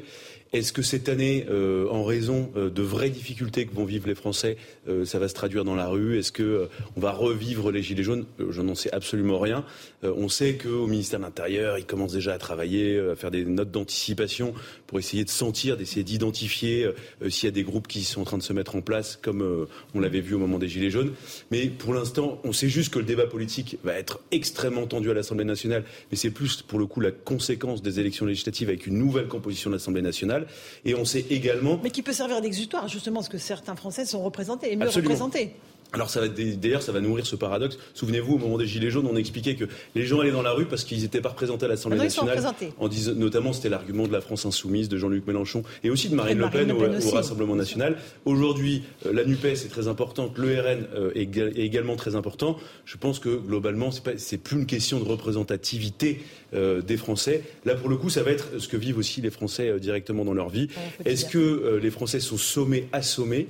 Du coup, euh, ils restent chez eux et il n'y a pas d'expression de violence Ou au contraire, est-ce qu'il y a une volonté de soulèvement Et c'est toujours très très difficile euh, de mhm. faire la part des choses, de voir un peu comment la France va réagir à ça. Eric Nolot, il y a un parfum de révolution dans l'air ou pas? Ben, Un peu, parce que ce qui rend très pessimiste, c'est que c'est la crise des Gilets jaunes, mais puissance 10. Parce que le déclencheur de la, de la crise des Gilets jaunes, c'était quelque chose de très limité par rapport à ce qu'on nous annonce. Une augmentation des prix à la pompe, une révolte. Là, c'est une augmentation tous azimuts dans des domaines qui touchent très très directement tout le monde. Le prix des fournitures pour les gosses, euh, ça, touche des millions de personnes. Les pâtes, voilà, à la base de l'alimentation. Dès qu'il y a une crise, les gens se ruent sur les pâtes et sur le, riz. L'électricité, le chauffage, donc la vie quotidienne. Moi, je veux bien que les Gilets jaunes ou euh, les, Français les plus modestes soient mieux représentés, mais euh, si la solution euh, que propose M. Mélenchon et la NUPES, c'est d'ouvrir notre cœur en attendant que les prix de l'électricité baissent, je ne pense pas que les gens se vont se sentir représentés. Je pense plutôt que ça va se régler dans la rue, parce que je pense qu'il va y avoir un mouvement de soulèvement, tout mhm. simplement parce que c'est la seule manière d'évacuer la, frustration, puisqu'à l'Assemblée nationale, qu'est-ce que vous voulez qu'ils se passe? Même s'ils se réunissent tous, qu'est-ce qu'ils voulaient qu'ils qu Ils ne peuvent pas renverser le gouvernement. Voilà, comme mesure immédiate qui change le cours des choses immédiatement. Donc, il y a vraiment tout lieu d'être très pessimiste pour cette rentrée. Nicolas Meillan, est-ce que le mur, c'est pour la fin de l'année, c'est-à-dire la fin du bouclier tarifaire, la fin des aides euh, en réalité Parce qu'on ne pourra pas tenir jusqu'à 2023, euh, au mi-2023, sur ces aides-là. C'est ce qu'a dit euh, Bruno Le Maire. Alors, il y a deux choses. La première chose, c'est que les gens dans la rue, on les aura quand même avec le bouclier tarifaire, à mon avis. Donc ça, c'est dès octobre. sur la fin du bouclier tarifaire, j'y crois pas une seconde. Vous pensez que l'État va continuer à aider les Français à bloquer le prix de l'énergie? Regardez, regardez ce qui a été fait sur le prix du carburant. 18 centimes pendant trois mois. Et aujourd'hui, on est à quoi? On est passé à 30 centimes. Donc l'État ne peut pas, ne peut pas, euh, ne peut pas et doit acheter. Et comme pendant le Covid, il a trouvé la formule de, de l'argent magique. Il risque de l'utiliser à nouveau pour pouvoir contenir euh, le mécontentement des Français. Par exemple, je crois qu'en décembre dernier, euh, assez rapidement, ils ont quand même lâché, avec le chèque, hein, le chèque 100 euros pour 30, 38 millions de ménages, hein, c'est quand même 5 milliards d'euros qu'ils ont lâché en deux jours. Euh, les gilets jaunes, c'est 18 mois pour 18 mois pour 15 milliards. Là, c'est 100 euros pour 11 millions de Français. Là, c'est l'euro qui ne vaut plus rien. Et que les, banques centrales sont, sont, dans une situation extrêmement incohérente. Pourquoi? Parce que plus vous faites de l'argent magique, plus il faut le financer, plus la banque centrale est obligée de racheter des dettes, notamment françaises, et donc elle fait ce qu'on appelle de la planche à billets. Et plus vous avez d'argent en circulation avec une production qui, qui s'étiole, ben en fait, plus vous alimentez l'inflation. Donc en réalité, plus l'argent magique va durer, plus l'inflation, c'est un des facteurs, va augmenter. Et puis les Français sont pas dupes. Je ne sais pas si vous avez vu dans le monde, c'est, enfin, euh, une, analyse de IRI France, qui est un cabinet euh, très respectable, qui a fait une enquête sur 40 produits de consommation courante. On dit aux Français, parce qu'il y a le panier de l'INSEE, vous savez, le panier de l'INSEE, ça tient compte du prix de l'ordinateur, mais vous n'en achetez pas tous les jours. Les Français ne sont pas dupes. Ils savent très bien que l'inflation que calcule l'INSEE, ce n'est pas l'inflation qu'ils vivent au quotidien. Et ce cabinet d'analyse, IRI France, sur 40 produits suivis sur un an, dit en réalité, en France aujourd'hui, il y a 12% d'inflation. 11,7% d'inflation sur 40 produits. Euh, pas de première nécessité, mais d'usage quotidien. Mhm. Donc les Français ne sont pas dupes. On leur explique qu'il y a pour l'instant 6-7 qu'on est parmi les meilleurs en Europe parce qu'on tient encore notre inflation. Ah, il paraît qu'il n'y a que Malte qui fait mieux que nous. Hein. Voilà. Mais en réalité, bah, mais en réalité, on est à 9 10 hein. Oui, mais, là le calcul est même à 12 sur l'inflation C'est colossal, 12 le, taux du livret A, il est à 1,5 hein, euh, pas plus. J'aimerais juste qu'on avance un peu, qu'on parte juste en Angleterre où je vous le disais, il y a un mouvement qui est en train de naître qui s'appelle Don't Pay. Ne payez pas vos factures ni d'électricité ni de gaz parce que là pour le coup en Angleterre ça explose. Correspondance à Londres de Sarah Menaille, on en débat ensuite. Don't Pay UK, c'est ce mouvement qui incite les Britanniques à ne plus régler leurs factures d'énergie à partir du mois d'octobre. Pourquoi à partir du mois d'octobre? Eh bien parce qu'à partir de cette date-là, les prix de l'énergie ici au Royaume-Uni devraient exploser. Ils devraient connaître une augmentation de près de 80%. Alors Don't Pay UK a organisé plusieurs manifestations à travers le Royaume-Uni vendredi, notamment vendredi soir à Londres, mais aussi à Glasgow devant les sièges des régulateurs de l'énergie. Ils appellent donc les Britanniques à ne tout simplement plus régler leurs factures d'énergie. Près de 100 000 personnes seraient prêtes à rejoindre le mouvement. Les organisateurs de Don't Pay UK annoncent eh bien qu'ils le feront, qu'ils ne paieront pas leurs factures près d'un million de Britanniques s'engagent eux aussi à ne pas le faire. Il faut dire que les prix ont explosé ici au Royaume-Uni en sortie de, pandémie, en plein Brexit et aussi en conflit évidemment ukrainien, puisque c'est un pays, le Royaume-Uni, extrêmement dépendant des énergies fossiles russes. Tout a augmenté. L'inflation qui a atteint les 10,1% au mois de juillet pourrait même atteindre les 13% au mois d'octobre. Alors les Britanniques se révoltent parce qu'ils le savent, l'hiver pour eux ici en Grande-Bretagne sera très compliqué. Voilà un petit vent de révolte qui souffle sur la Grande-Bretagne et pourquoi pas sur euh, d'autres pays d'Europe, Louis Dragnel. Non mais, je, je, suis assez d'accord avec vous. Non mais c'est ce qui peut se produire. Euh, moi, il y, a toujours les deux options. Vous savez, dans les dans les anticipations de crise sociale, il y a eu euh, plusieurs reprises hein, dans l'histoire récente euh, des, des, moments où on se disait euh, ça va ça va se passer dans la rue, tout va tout, enfin vraiment ça va être très violent. Et puis ça s'est moins produit que ce qu'on imaginait. Et puis parfois euh, la crise des gilets jaunes avec un déclencheur que peu objectivement peu de personnes avaient vu, avaient identifié et donc avec un impact qu'on a connu comme celui de enfin du mouvement des gilets jaunes qui a duré quasiment 8-10 mois quoi. On va suivre ça évidemment dans les prochaines euh, semaines et jours sur CNews. On, va juste euh, se rendre un instant au Touquet euh, parce qu'on sait bien qu'en ces temps de crise, il faut des boucs émissaires. Là, visiblement, c'est le président de la République hein, qui en a pris pour son grade. C'était un festival de musique électronique. Écoutez juste la séquence et vous verrez que le président Macron, dans sa ville, dans sa propre ville, n'est pas ménagé par l'artiste qui est sur scène et par le public. Écoutez.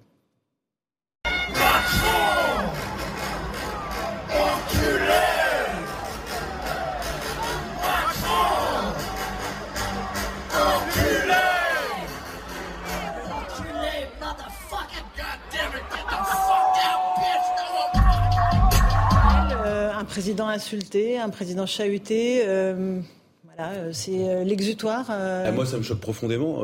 quoi qu'on pense d'Emmanuel Macron, qu'on aime ou qu'on n'aime pas le président de la République, moi, en tout cas, à titre personnel, je suis extrêmement attaché au respect de la figure du président. On peut exprimer des désaccords, parfois ça peut être un peu violent, mais là, c'est vulgaire, c'est grossier. Je trouve qu'il n'y a pas beaucoup de commentaires à faire, à, part trouver ça absolument lamentable. Quoi. Daniel Fasquelle qui dit être artiste n'excuse pas tout.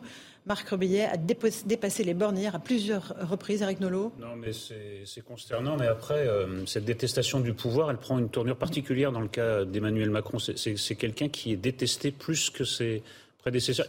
que Sarkozy, euh, peut-être Nicolas Sarkozy, qui était un peu dans ce, dans ce rapport qui pouvait déclencher une, une telle haine.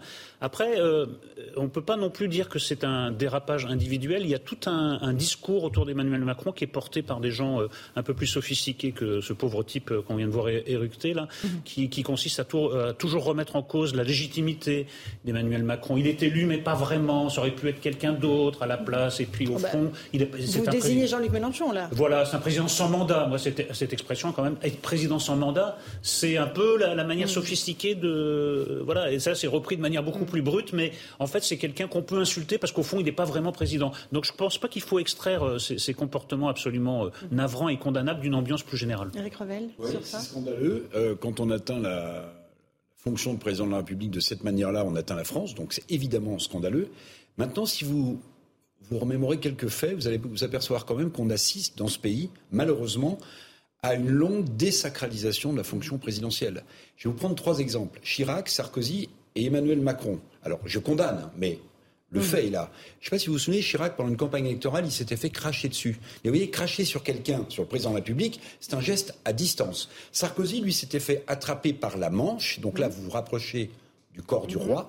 Et Emmanuel Macron a fini par être enfariné. Et Emmanuel Macron a fini par être giflé. Là, vous touchez le corps du roi. Et pour moi, cette longue désacralisation de la fonction présidentielle aboutit à ce qu'on assiste aujourd'hui, c'est-à-dire un truc que j'ai jamais vu, des insultes aussi grossières en direction du chef de l'État. Maintenant, certains vous diront, pas sur la légitimité de son mandat, Eric Nolot, mais sur l'accélération de la désacralisation de la fonction, pardon, mais quand dans une même vidéo, vous rendez hommage à Samuel Paty et à deux youtubeurs, je pense que vous êtes dans. Je, ah, vous parlez de McFly Je pense que vous êtes dans le mélange des genres. Voilà, c'est tout.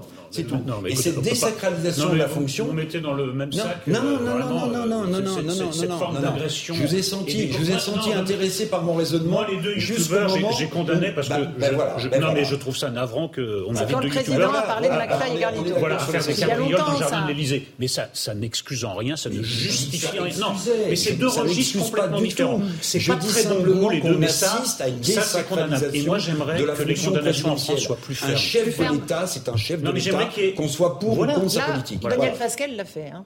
Oui, non, mais exactement. Mais immédiatement, pas de débat. Hein. Voilà, non, mais absolument. Mais je, je voudrais qu'il y ait une unanimité et je voudrais qu'on se retrouve, mhm. les républicains, de gauche comme de droite, pour dire c'est inadmissible. Voilà. Alors, quand vous commencez à rentrer dans les détails en disant oui, mais il a reçu des youtubeurs, je, trouve que déjà vous mollissez un peu, mon cher Eric Soyez républicain. Bah, je le suis. Bah, encore plus. Ouvrez votre cœur, un peu, ouvrez votre cœur. Vous voulez dire un mot là-dessus, Nicolas Meillan, ou pas sur ah, C'est pas euh, exactement mon domaine d'expertise. Non, c'est pour ça. On va passer au Pakistan, ce sera mieux. Je suis citoyen, non, je suis effectivement euh, condamnable, euh, mais moi, ça m'inquiète.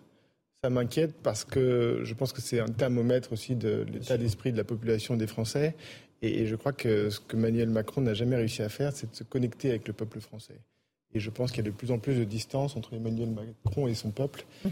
Et je ne sais pas ce que ça va donner dans les prochaines semaines. Alors qu'il vient d'être élu, c'est quand même le grand paradoxe de cette situation. La, lecture de, enfin, on en a déjà beaucoup parlé, mais les raisons de cette élection, c'est une élection. Euh, il a été élu, il est légitime, il n'y a pas de débat là-dessus, on est d'accord là-dessus. Euh, mais après, c'est des circonstances très particulières, et donc c'est pas un plébiscite, euh, c'est pas un cri d'amour des Français à Emmanuel Macron. Et c'est vrai que souvent, c'est jamais un plébiscite. Non, mais il y a des, il y a des présidents qui ont été élus avec plus d'élan, plus d'affection.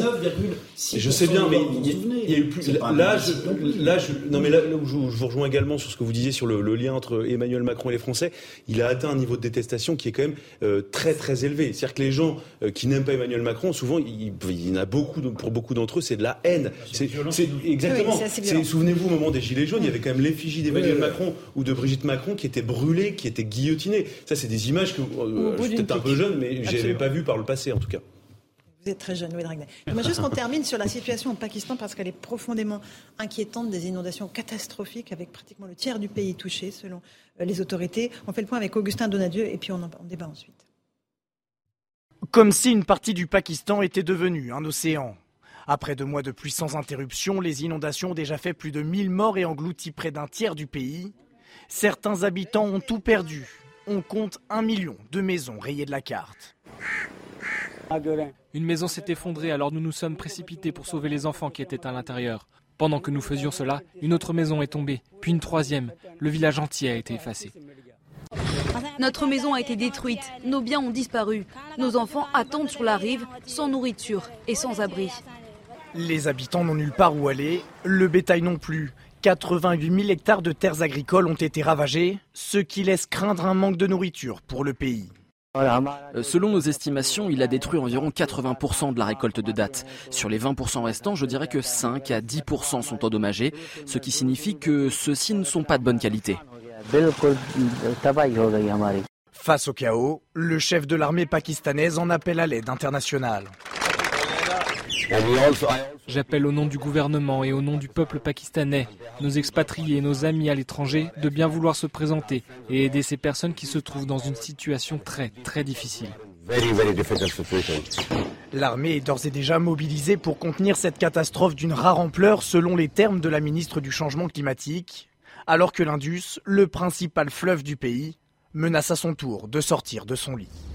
Voilà pour la situation au Pakistan. Quand on voit l'accumulation de crises climatiques cet été, sécheresse, incendies, inondations, Eric Nolot, on dit que ça va être notre quotidien pour les années à venir, le dérèglement climatique. décidément, c'est le fil rouge de, notre émission, c'est quand euh, les mots deviennent la réalité. La crise énergétique, ça reste un peu dans l'air. Voilà ce que c'est. Ça peut être des rationnements, ça peut être des coupures. Le changement climatique, ben quoi, c'est des, des, incendies euh, presque jamais vus. Pakistan, ils n'avaient pas connu ça depuis euh, des années. Et ce qui se passe pour des coins encore exotiques de notre point de vue, ce sera un jour notre quotidien. Oui, mhm, je le crains. Je Eric Revel, le dérèglement climatique à l'œuvre là sous nos yeux cette fois-ci? Bah, c'est frappant. Un tiers du Pakistan sous l'eau, c'est colossal. Et moi, je voudrais avoir une pensée pour un petit pays dont on parle jamais, mais qui est un des pays les plus pauvres du monde, qui est juste à côté du Pakistan, qui s'appelle le Bangladesh et qui est régulièrement inondé par le Brahmapoutre et la Meghna. C'était l'époque où Jacques Attali voulait endiguer, euh, quand Mitterrand était président de la République, le, le Brahmapoutre et la Meghna. Ce que je veux dire, c'est que le Pakistan, évidemment, c'est un drame absolu, mais c'est un pays emblématique. Mais ce petit pays-là, qui est parti avec le Mozambique parmi les pays les plus pauvres au monde, on n'en parle jamais. Et là, il doit être dans un état, avec le réchauffement climatique, apocalyptique. Nicolas Meillan, ce dérèglement climatique que l'on voit là à l'œuvre au Pakistan, il va impacter évidemment la planète entière? Et il le fait déjà bah, On le voit euh, de plus en plus, et puis on le voit pas que au Pakistan, hein, on le voit chez nous. Euh, les températures en France, euh, juillet-août, je crois qu'on est difficilement passé sous les 30 degrés, ce qui c'est les incendies qu'on a connus. Mais le véritable problème, c'est qu'en fait, on le sait, et depuis 20 ans, on n'a rien fait. C'est ça le problème.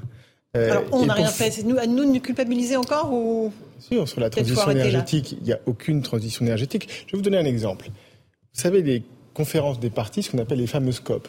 Elles ont été mises en place à la fin des années 90, début 2000. Ça n'a servi à rien. C'est même pire que ça. les émissions de CO2 n'ont jamais autant augmenté que depuis qu'on a mis en place les COP. Pourquoi? Parce qu'au même moment, la Chine rejoignait l'OMC. Et donc, on a fermé toutes nos usines qui fonctionnaient au nucléaire, on les a mis en Chine. Donc, forcément. Euh, et, et, donc, aujourd'hui, si vous voulez, pour finir sur une note positive, la bonne nouvelle, c'est qu'on a fait semblant de faire une transition énergétique entre les pro-nucléaires et les pro-renouvelables pour finalement avoir aucun impact sur les émissions de CO2. La bonne nouvelle avec M. Poutine, qui aura peut-être le prix Nobel du climat, c'est que là, on n'a pas le choix. Quand on se passe du pétrole, du gaz, du charbon russe, c'est une transition énergétique contrainte et forcée. Et donc, ce sera une bonne nouvelle à condition euh, de ne pas remplacer le gaz par du charbon, ce qui est le cas aux Pays-Bas, en Allemagne, en, Autriche, en, Italie tous les pays euh, vont bien sûr repasser au charbon. On va rouvrir nos centrales à charbon? Mais elles, ont déjà été rouvertes. Elles ont été rouvertes, mais est-ce qu'on va en ouvrir des nouvelles alors? Est-ce qu'on va en construire des nouvelles? J'en doute, mais vous savez, une fois qu'elle est ouverte, vous pouvez les faire fonctionner plus ou moins. Mhm. Euh, donc il est possible que cet hiver, on ait besoin qu'elle fonctionne un peu plus que d'habitude, mais pas avec du charbon russe, bien évidemment. Non, mais moi, quand j'étais au lycée, il s'est passé une sorte, euh, voilà, une révélation. On nous a tous offert un livre qui est peut-être encore lu, c'est oui, c'était il y a longtemps, euh, que vous avez peut-être lu. En tout cas, j'invite tout le monde à, le lire. C'est Ravage de Barjavel. Ah, formidable. Et, voilà, formidable. Et Ravage, ça raconte bah, la fin de tout. C'est-à-dire que l'énergie s'arrête du jour au lendemain. C'est pas les rationnements, c'est qu'il n'y a plus d'énergie et petit à petit, l'humanité revient au stade primitif. Et moi, j'ai l'impression que dans les consciences, rien ne se passera s'il n'y a pas un effondrement. J'ai l'impression que tous les signaux qui sont envoyés Le Pakistan, c'est quand même inquiétant ce qu'on nous annonce ici. Mais, même des incendies dans notre des pays. Des incendies non-stop. La sécheresse. en, France, en Californie, etc. Mais on a l'impression que tous les avertissements, oui, c'est vrai que ça devient préoccupant, mais il n'y a pas cette prise de conscience. Tant qu'il n'y aura pas une catastrophe sur notre sol, ça ne se passera plus au Pakistan, mais sur notre sol, tant que ce ne sera pas quelque chose de global. On y, est, déjà, mais, sur notre sol, regardez les dans les têtes, j'ai l'impression que, encore un instant, monsieur le bourreau, on a encore cinq minutes. On danse voilà, encore je suis euh, avant d'accord avec vous. Dernier mot, Louis, pour, 30 secondes. Beaucoup de Français, ils se sentent aussi assez démunis. Qu'est-ce qu'ils peuvent faire On leur a expliqué que s'ils faisaient moins couler d'eau euh, pour se brosser les dents, ça permettrait de sauver la planète. Mm. Bon, on sait tous que c'est pas ça qui euh, permet d'améliorer la situation. Et du coup, euh, on attend des gouvernants qui prennent les décisions à notre place. Souvent, les décisions qui sont prises ou qu'ils souhaitent prendre déplaisent aux Français. C'est aussi c'est très compliqué. Est-ce qu'on a, est-ce qu'on est prêt à assumer les conséquences de ce qu'on, de la planète qu'on veut? Jusqu'à la nuit des temps. Autre roman de Barjavel. Merci à tous les quatre. On fait une petite pause. On se retrouve dans un instant sur CNews et sur Europe 1 pour la deuxième partie de Punchline. À tout de suite. Perfect.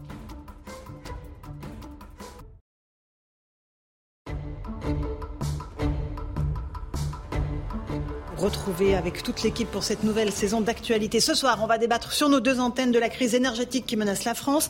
Va-t-on subir des coupures d'électricité ou de gaz cet hiver et voir des entreprises rationnées?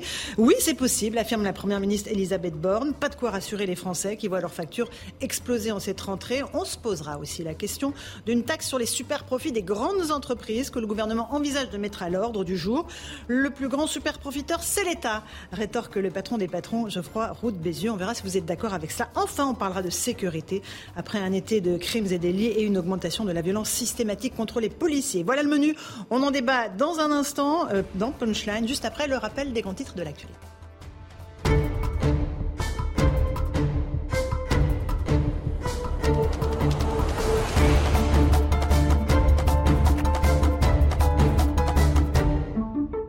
Il est 18h, bienvenue si vous nous rejoignez à l'instant sur CNews et sur Europe 1. Les titres de l'actualité, c'est la Première ministre qui a été claire devant le MEDEF. Nous aurons moins de gaz cet hiver. Elisabeth Borne s'est exprimée à l'occasion de la rencontre des entrepreneurs de France. À l'hippodrome de Longchamp, elle appelle à la responsabilité collective en matière d'économie d'énergie et à redémarrer les réacteurs nucléaires. Cauchemar à Atis-Mons dans l'Essonne pour cette professeure universitaire. Depuis deux ans, Sandrine et sa fille partagent leur logement avec une colocataire. Problème, elle refuse de payer son loyer. Elle leur rend la vie impossible.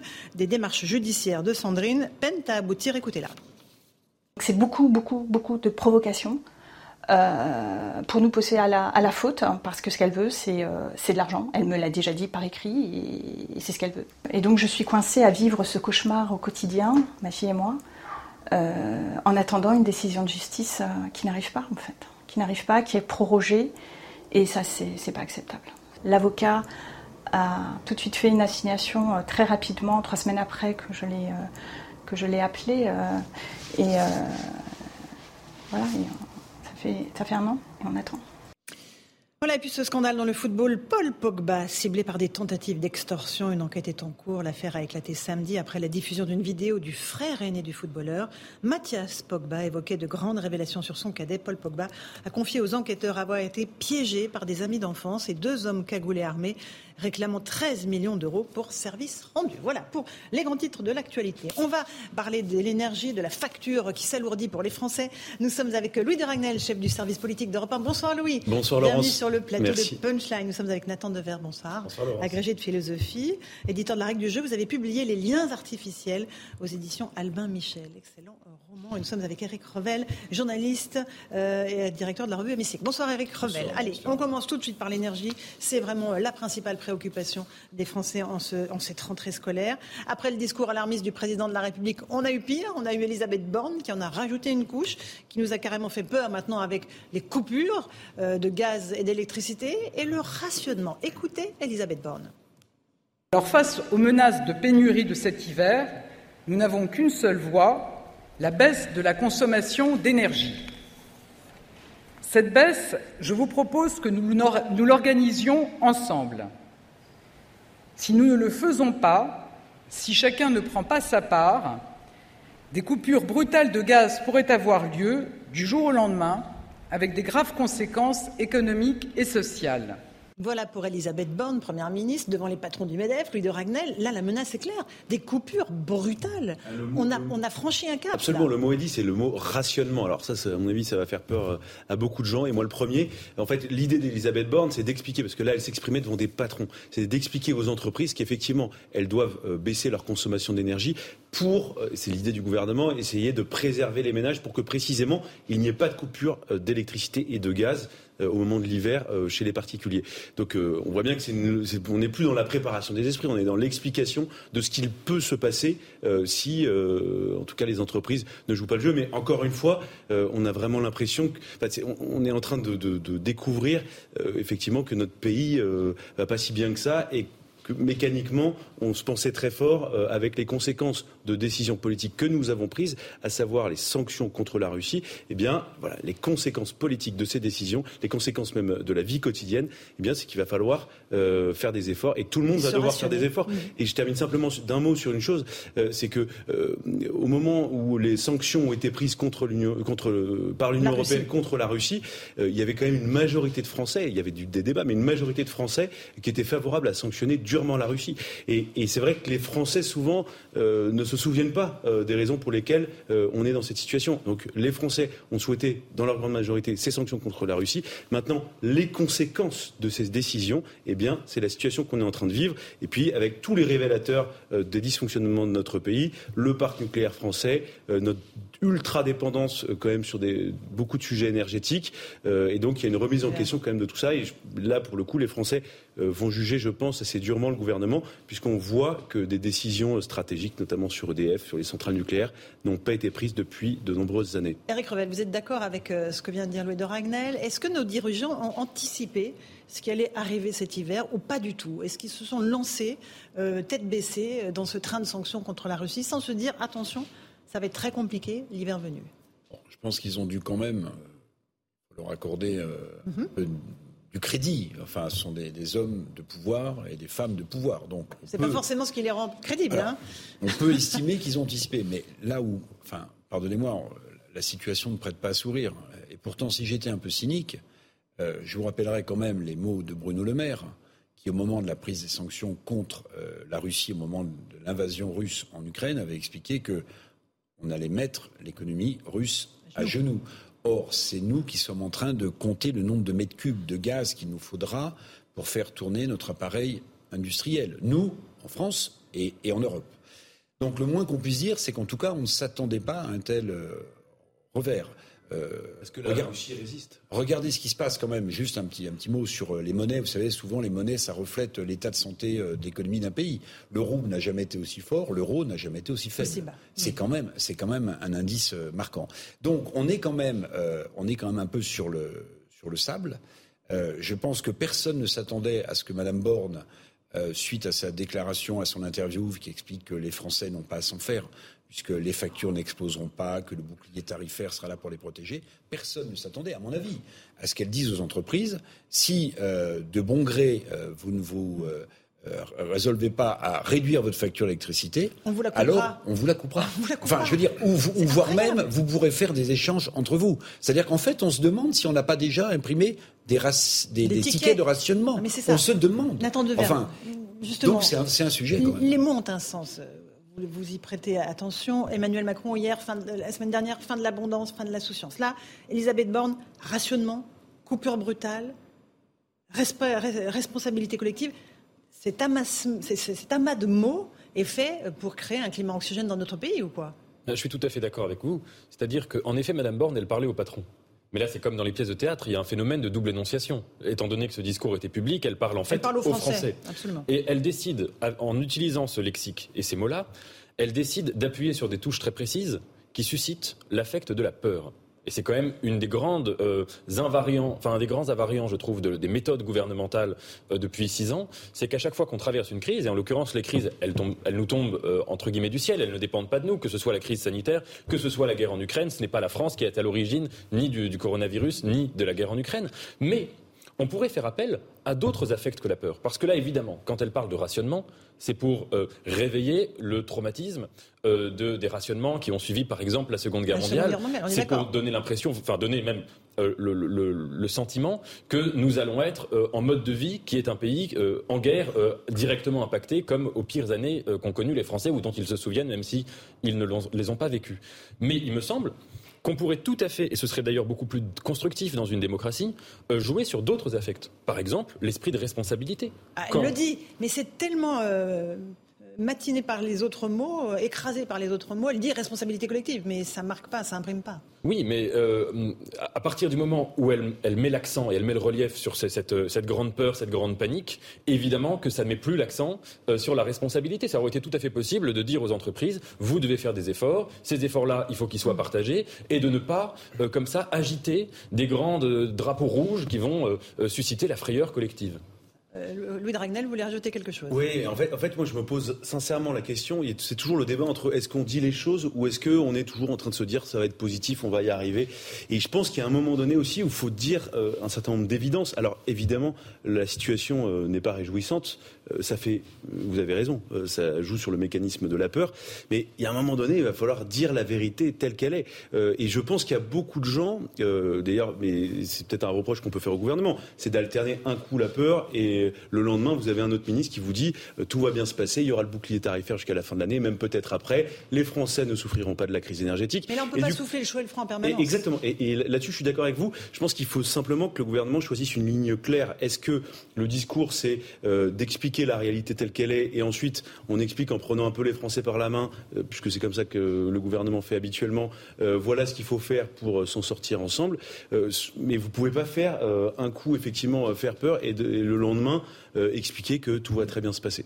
Parce que ça, ça crée un climat euh, explosif, Eric Revel. Oui, ça crée un climat explosif. On, baigne dans une espèce d'anxiété euh, permanente. On a tous été frappés par le début du Conseil des ministres où Emmanuel Macron a tenu ses propos. C'est la fin des abondances, c'est la fin des insouciances. De, l'abondance. De l'abondance et c'est la fin des évidences. Oui, c'était la, c'est la fin de tout. C'est quasiment la fin du monde. Mais, mais... sur le lendemain, il y a Olivier Véran qui expliquait que le bouclier tarifaire allait protéger les Français. ce qui rend, alors, je ne vais pas dire moins crédible, mais où on peut se poser comme une question sur l'aspect politique des choses aussi. Parce que d'abord, personne n'est capable de dire s'il va faire très froid cet hiver, même si la consommation des entreprises, on, on la connaît pour produire des choses. Mais ce qui rend quand même ce qui fait qu'on peut se poser la question, c'est que vous vous souvenez, au début de la crise de la Covid, de la crise sanitaire, Emmanuel Macron, dans des adresses à la nation, a martelé nous sommes en guerre, nous sommes en guerre, nous sommes en guerre. Donc, ce, discours très martial, très militaire face à une épidémie dont personne ne pouvait connaître l'importance, je suis d'accord, mais lorsqu'on utilise euh, avec euh, conscience et euh, dans la durée ce terme nous sommes en guerre, aujourd'hui peut-être, peut-être que même si on est dans un climat très anxiogène, on peut se poser la question, est-ce qu'il n'y a pas aussi une sorte de récupération politique, de dramatisation à dessein de ce qui va peut-être nous arriver, mais peut-être pas. Parce que globalement, la logique de crise permanente euh, a profité électoralement à Emmanuel Macron. Globalement, politiquement. Ah, encore plus loin que moi. Non, mais c'est. là, c'est une stratégie. Non, mais je, ne dis pas qu'Emmanuel Macron profite de la situation. Sur les, mais, globalement, si on regarde la crise des Gilets jaunes, euh, ensuite euh, toutes les crises, la crise sanitaire et toutes les crises qui se sont succédées, puisque ah. puisqu'on est dans cette logique de crise permanente, globalement, Emmanuel Macron a quand même été réélu et ça a plutôt fonctionné pour lui. Un deuxième quinquennat de crise. On fait une petite pause. On se retrouve dans un instant. On accueille euh, le commissaire Mathieu Vallet. Bonsoir, commissaire. On parlera avec vous de sécurité, mais on reparlera un tout petit peu de l'énergie parce que c'est un vrai sujet de préoccupation pour les Français. A tout de suite dans Punchline sur Europe 1 et sur CNews. On se retrouve dans Punchline sur CNews et sur Europe 1. Bienvenue si vous nous rejoignez à l'instant. On est avec Louis de Ragnel, chef du service politique d'Europe 1, Nathan Dever, qui est philosophe. Nous sommes avec le commissaire Vallet. On va parler sécurité avec lui dans un instant. Eric Revel, journaliste. On parle encore un instant de l'énergie, de la facture, de la crise énergétique euh, qui s'abat sur la France et qui euh, évidemment frappe de plein fouet les Français. Et pourtant, nous sommes parmi les mieux lotis en Europe. Euh, regardez, écoutez surtout ce qui se passe chez nos voisins européens où là, les factures explose littéralement. Explication de Maureen Vidal. Alors qu'en France, la hausse des prix de l'électricité sera contenue, nos voisins européens, eux, subissent une flambée des prix importante. La facture annuelle de gaz et d'électricité des ménages atteindra les 4 198 euros au Royaume-Uni, ou encore jusqu'à 8 000 euros en Belgique, où les tarifs de l'électricité n'ont pas de prix réglementé. Sur le marché de gros, les prix de l'électricité ont atteint des records dans certains pays. En Autriche, un bond de 256% en un an est constaté. Le prix du mégawattheure monte en flèche dans d'autres pays. 850 euros le mégawattheure en Allemagne, ou encore plus de 700 euros en Italie. D'autres pays s'en sortent mieux, comme le Portugal ou encore l'Espagne, où le mégawattheure, lui, est à 200 euros. Un prix bas dû à l'autorisation par l'Union européenne de plafonner le prix payé par les producteurs d'électricité pour l'achat du gaz. Plusieurs pays souhaitent des mesures pour bloquer cette inflation, comme l'Autriche, qui est favorable à un plafonnement des prix de l'électricité au sein de l'Union européenne, ou encore de nombreuses villes allemandes qui verront leurs bâtiments publics éteints. On voit que nos voisins européens, il y a bien pire, hein, mais il y en a ceux qui s'en sortent pas mal, Espagne, Portugal. Pour quelle raison? Pourquoi est-ce que ça se passe mieux chez eux? Ben, parce qu'en fait, euh, ils ont dénoncé le fameux tarif européen et ce, que les spécialistes euh, appellent une île électrique. C'est-à-dire qu'en fait, euh, l'Espagne et le Portugal, j'allais dire, sont autosuffisants, peuvent se débrouiller seuls. Nous, on ne peut pas. En fait, on est dans un système où, comme vous le savez, l'électricité ne se stocke pas.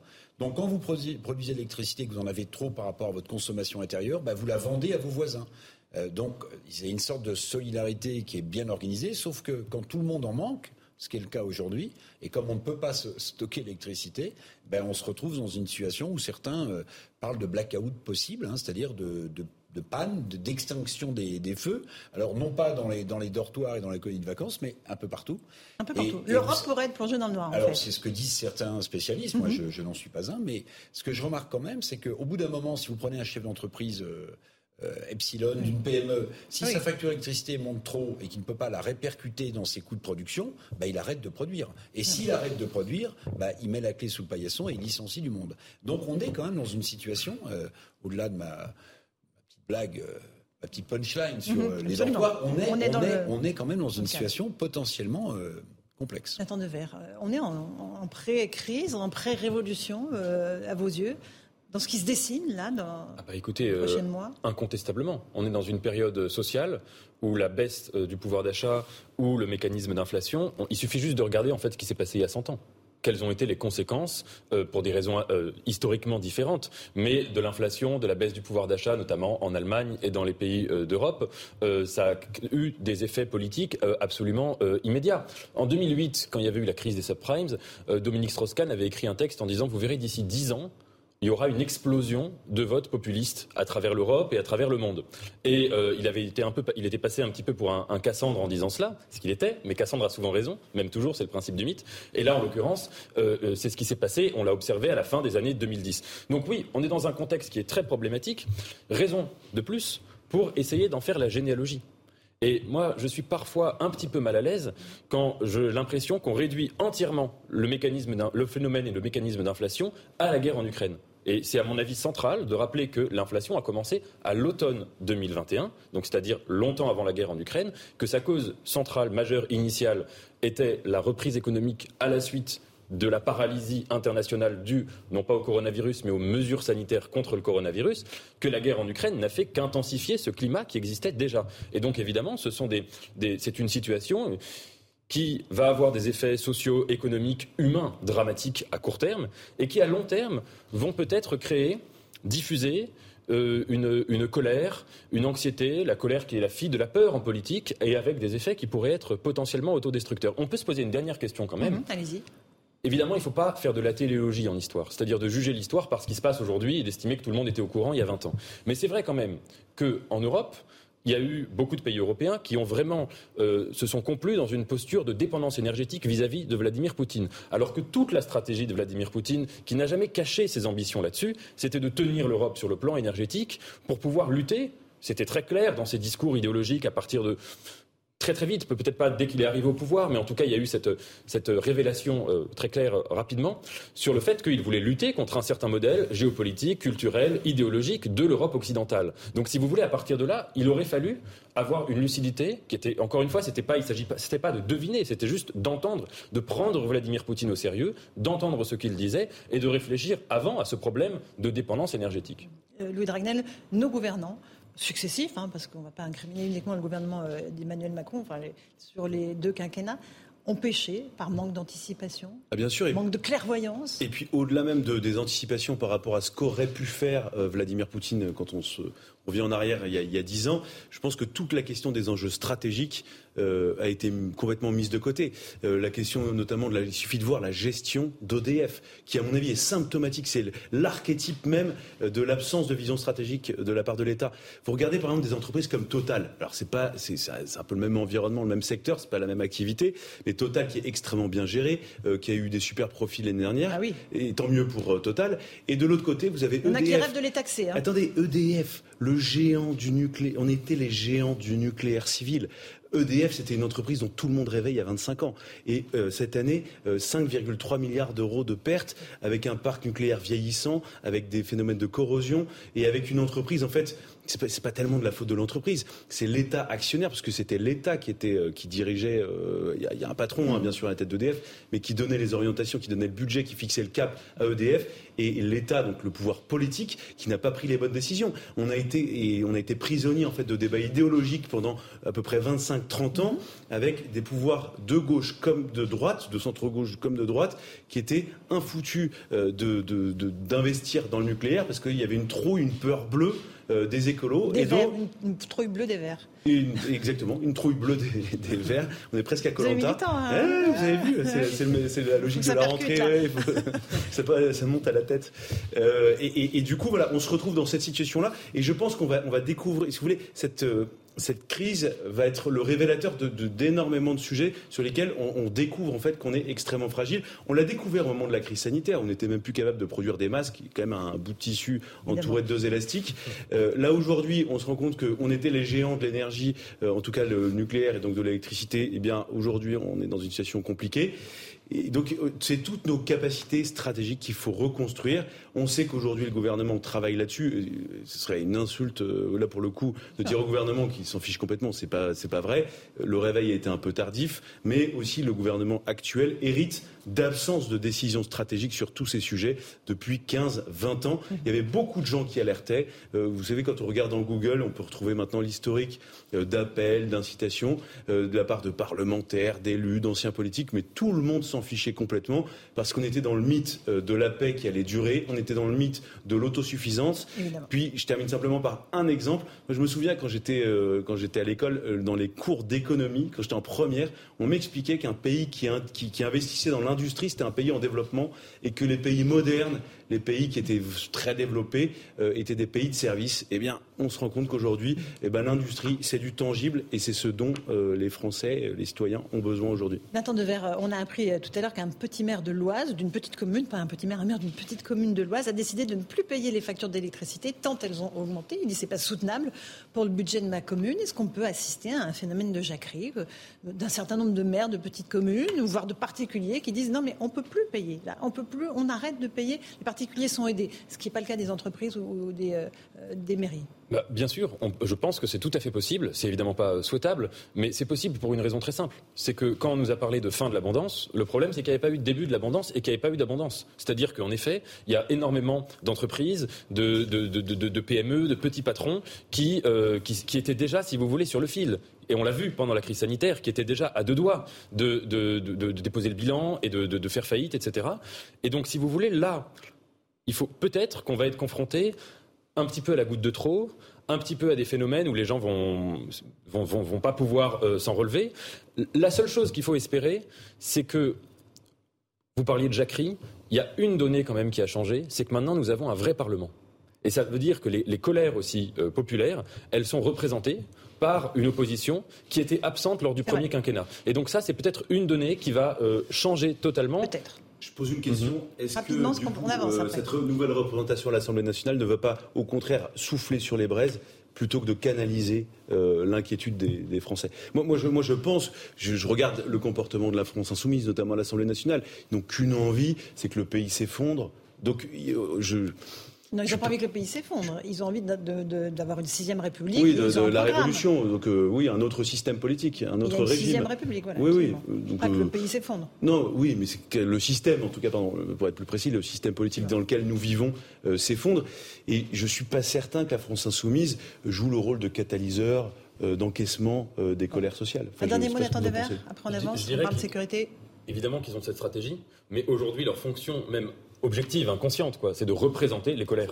Et donc à partir de là, évidemment qu'il y a un petit aspect incitatif, quand il y a même, un, même un, grand aspect incitatif, mais il y a aussi, si vous voulez, à mon avis, quelque chose qui a changé, c'est que évidemment, quand des députés expriment la colère publique, les citoyens ne sentent pas le besoin de l'exprimer par eux-mêmes violemment. Ce qui était quand même problématique dans le blocage euh, politique que nous avions vécu pendant cinq ans, c'est qu'il y avait énormément de, citoyens qui ressentaient des pulsions en eux-mêmes, des pulsions politiques, parce que les pulsions peuvent être politiques, de la colère, de la, de la précarité, de la fragilité, et qui avaient l'impression que ces pulsions ne correspondaient à aucune parole publique. Et donc ils ont eu besoin de faire rentrer cela, un peu par effraction, parfois par la violence, dans l'agora et même dans l'espace euh, de la rue un, petit mot quand même sur, euh, sur la crise énergétique et le nucléaire. Bon, il y a le fait que Emmanuel Macron n'a pas cru au nucléaire au début de son premier quinquennat, mais il y a aussi une chose, parce qu'on n'en parle plus jamais, c'est qu'on avait un formidable pôle nucléaire en France qui s'appelait Areva, qui était euh, la fusion de Framatome et de la Cogema, à l'époque où Anne Verjon, euh, tellement décrié, avait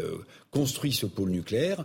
Bon, il y a eu les, les fiascos de l'EPR, qui est cette centrale nucléaire de nouvelle génération, mais J'aimerais bien qu'un jour, quand même, on se penche sur l'histoire du pôle nucléaire en France. C'est très intéressant. Vous parliez, vous parliez d'EDF. Je ne sais pas si ça passionnera les foules, mais vous parliez d'EDF. Moi, je voudrais savoir pourquoi, alors qu'on avait le pôle nucléaire le plus fort, le plus puissant, le plus envié du monde autour d'Areva avec Kojima et Framatome notamment, on est arrivé dans la situation dans laquelle on est aujourd'hui, c'est-à-dire 24 euh, réacteurs sur 56 euh, qui fonctionnent dans ce pays, réacteurs nucléaires. Souvenez-vous, il y a encore quelques mois, quelques années, la décision même d'entretenir une centrale nucléaire était un acte eh ben, politique. On aimerait entendre Parce que vous aviez les verts sur le sujet. Les verts sur le sujet. il faut qu'ils nous expliquent s'ils préfèrent euh, la pollution CO2 des usines à charbon. Mhm. Là, on n'aborde pas le sujet. Je n'entends pas beaucoup de leaders verts s'expliquer sur le sujet. Non, parce que la, dialectique, c'est de charbon. Non, leur dialectique, c'est c'est un peu utopique pour le moment, en tout cas, euh, c'est de dire, bah, s'il n'y avait pas eu le nucléaire, si on avait, il y a 25 on ans, développé plus vite, euh, dépendu uniquement voilà, de l'eau et oui, sauf euh, du que vent. Les éoliennes, quand il n'y a pas de vent, ça tourne eh pas. Ben, non, mais je suis entièrement d'accord avec vous. Et puis un pays qui dépend du vent et de l'eau,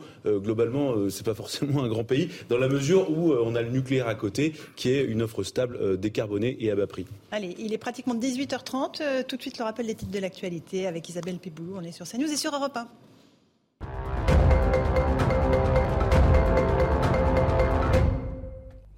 Pour cette rentrée scolaire, le manque de professeurs inquiète il y a urgence, clame la secrétaire générale adjointe du syndicat SNES-FSU.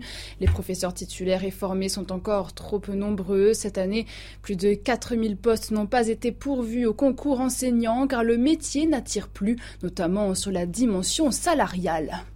Les piscines privées non déclarées et traquées par le fisc.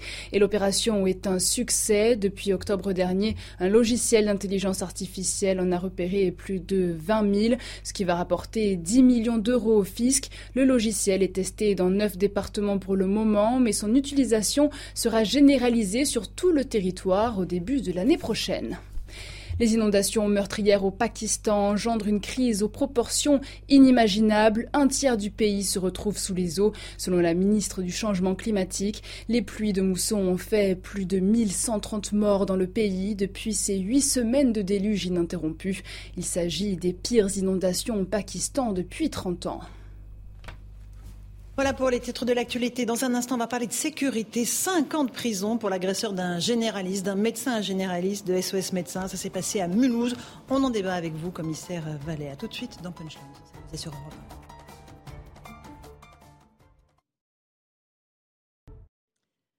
On se retrouve en direct dans Punchline sur Europe 1 et sur CNews avec Louis de Ragnel d'Europe 1, avec Nathan Dever, euh, agrégé de philosophie, Mathieu Vallet, euh, commissaire de police, Eric Revel, journaliste, 5 ans de prison pour l'agresseur, donc je le disais, d'un médecin généraliste de SOS Médecins. Ça s'est passé à Mulhouse.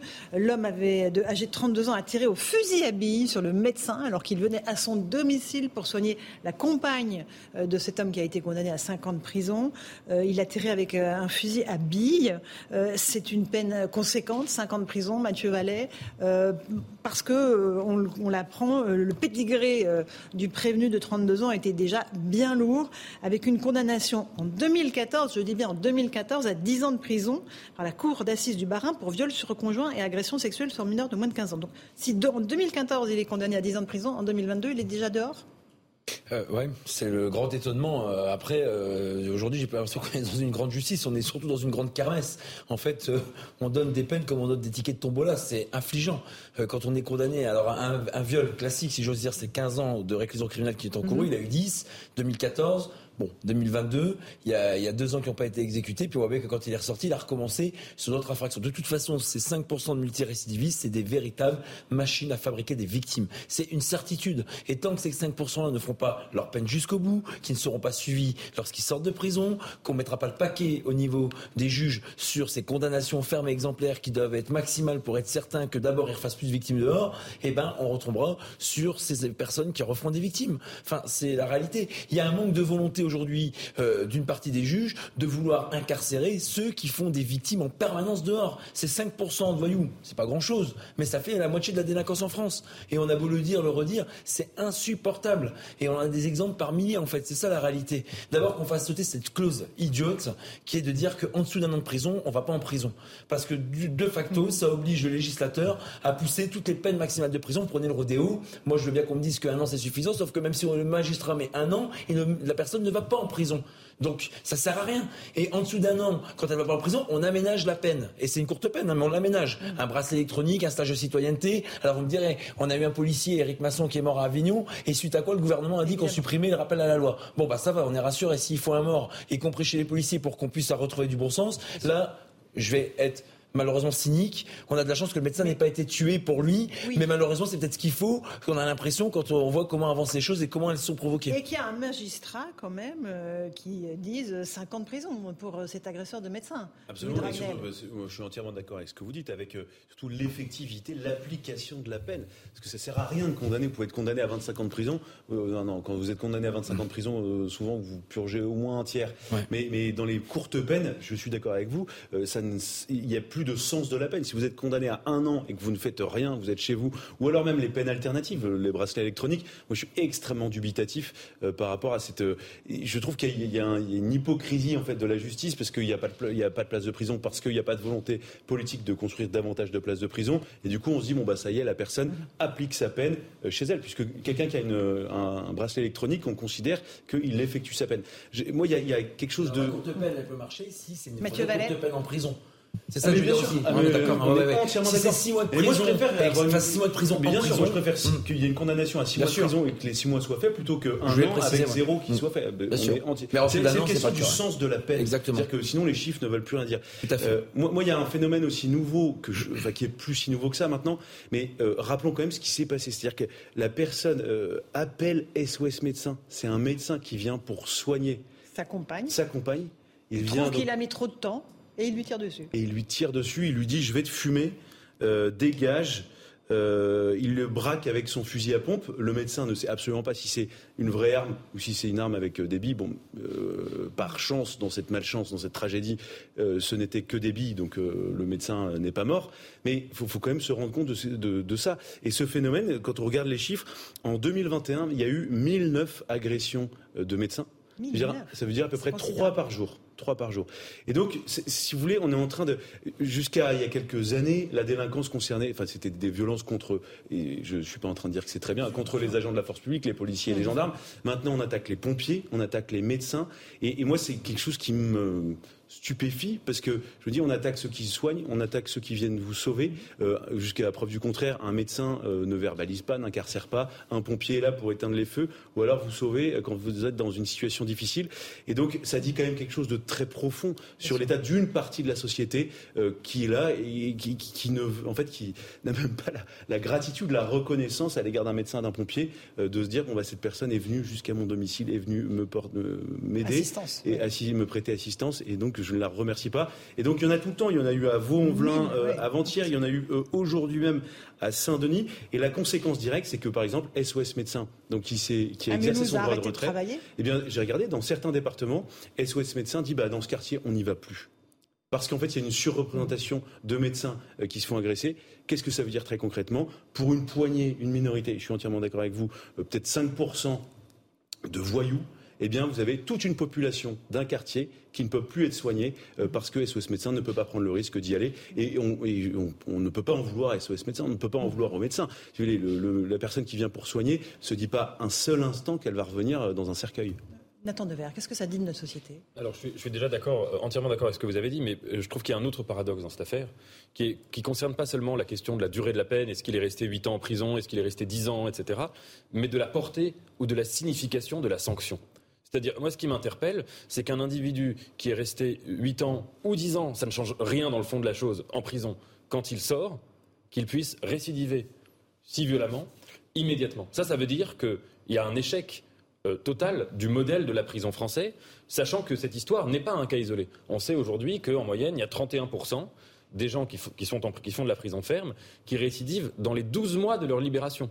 Donc j'imagine que le chiffre doit presque être doublé si on considère les 24 mois. Donc ça, si vous voulez, c'est très significatif. Ça, signifie que la prison, qui est un lieu qui est censé être un lieu de réinsertion sociale, un lieu où on va retrouver certaines boussoles, certaines boussoles morales, certaines boussoles citoyennes, certaines boussoles, je dirais, qui relèvent presque du, bon sens ou du sens commun, à savoir qu'on ne, on, ne menace pas de, de, tuer un médecin, on ne lui fait pas, on ne lui tire pas dessus avec une arme, quelle que soit la nature de l'arme. Ces boussoles-là, non seulement elles ne sont pas retrouvées pendant la prison, mais parfois même le mal est intensifié. Si vous voulez, là, on est face à un constat qui est que la prison, elle est aussi une école de la récidive.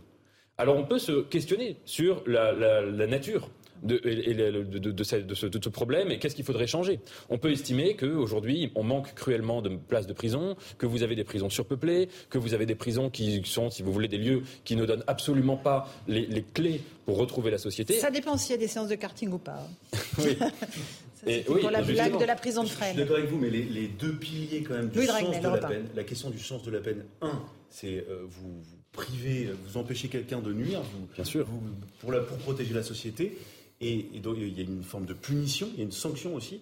Et puis ensuite vient le volet de la réinsertion. Le problème, euh, et donc euh, de la capacité, euh, c'est le modèle chrétien, de se dire que la personne qui va purger sa peine, ensuite, une fois que sa peine est purgée, elle a une nouvelle chance et la société la lui donne.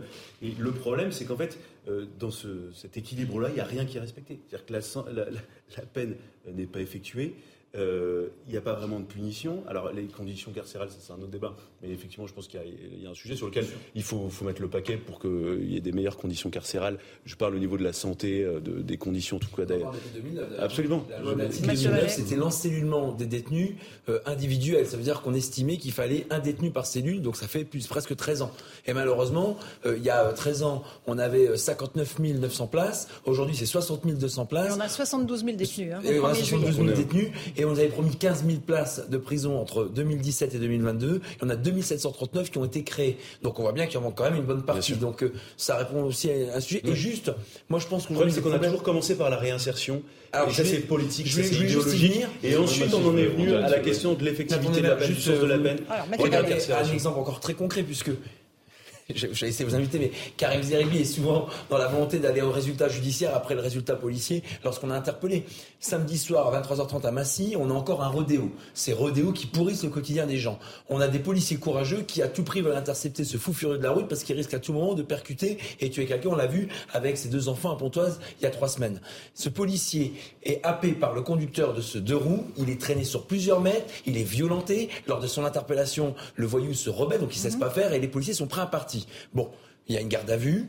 Il y a une instruction de l'affaire par un magistrat du parquet avec des enquêteurs du commissariat de Massy. Il est passé en jugement aujourd'hui 12 mois sous bracelet électronique. Alors d'abord, on a appris, alors je ne jette pas la pierre parce qu'on peut tous faire des erreurs que la magistrate ne connaissait pas du parquet l'infraction de rodéo, donc ça n'a pas été instruit. Ça a été souligné par la présidente d'audience. Et ensuite, quand même, pour des violences sur policiers aggravées, c'est au moins 5 ans d'emprisonnement, suivi d'une rébellion qui est punie au moins d'un an d'emprisonnement. Enfin, je suis pas un, mathématicien de maths sup, mais enfin, il faut pas avoir fait l'ENA pour comprendre ça.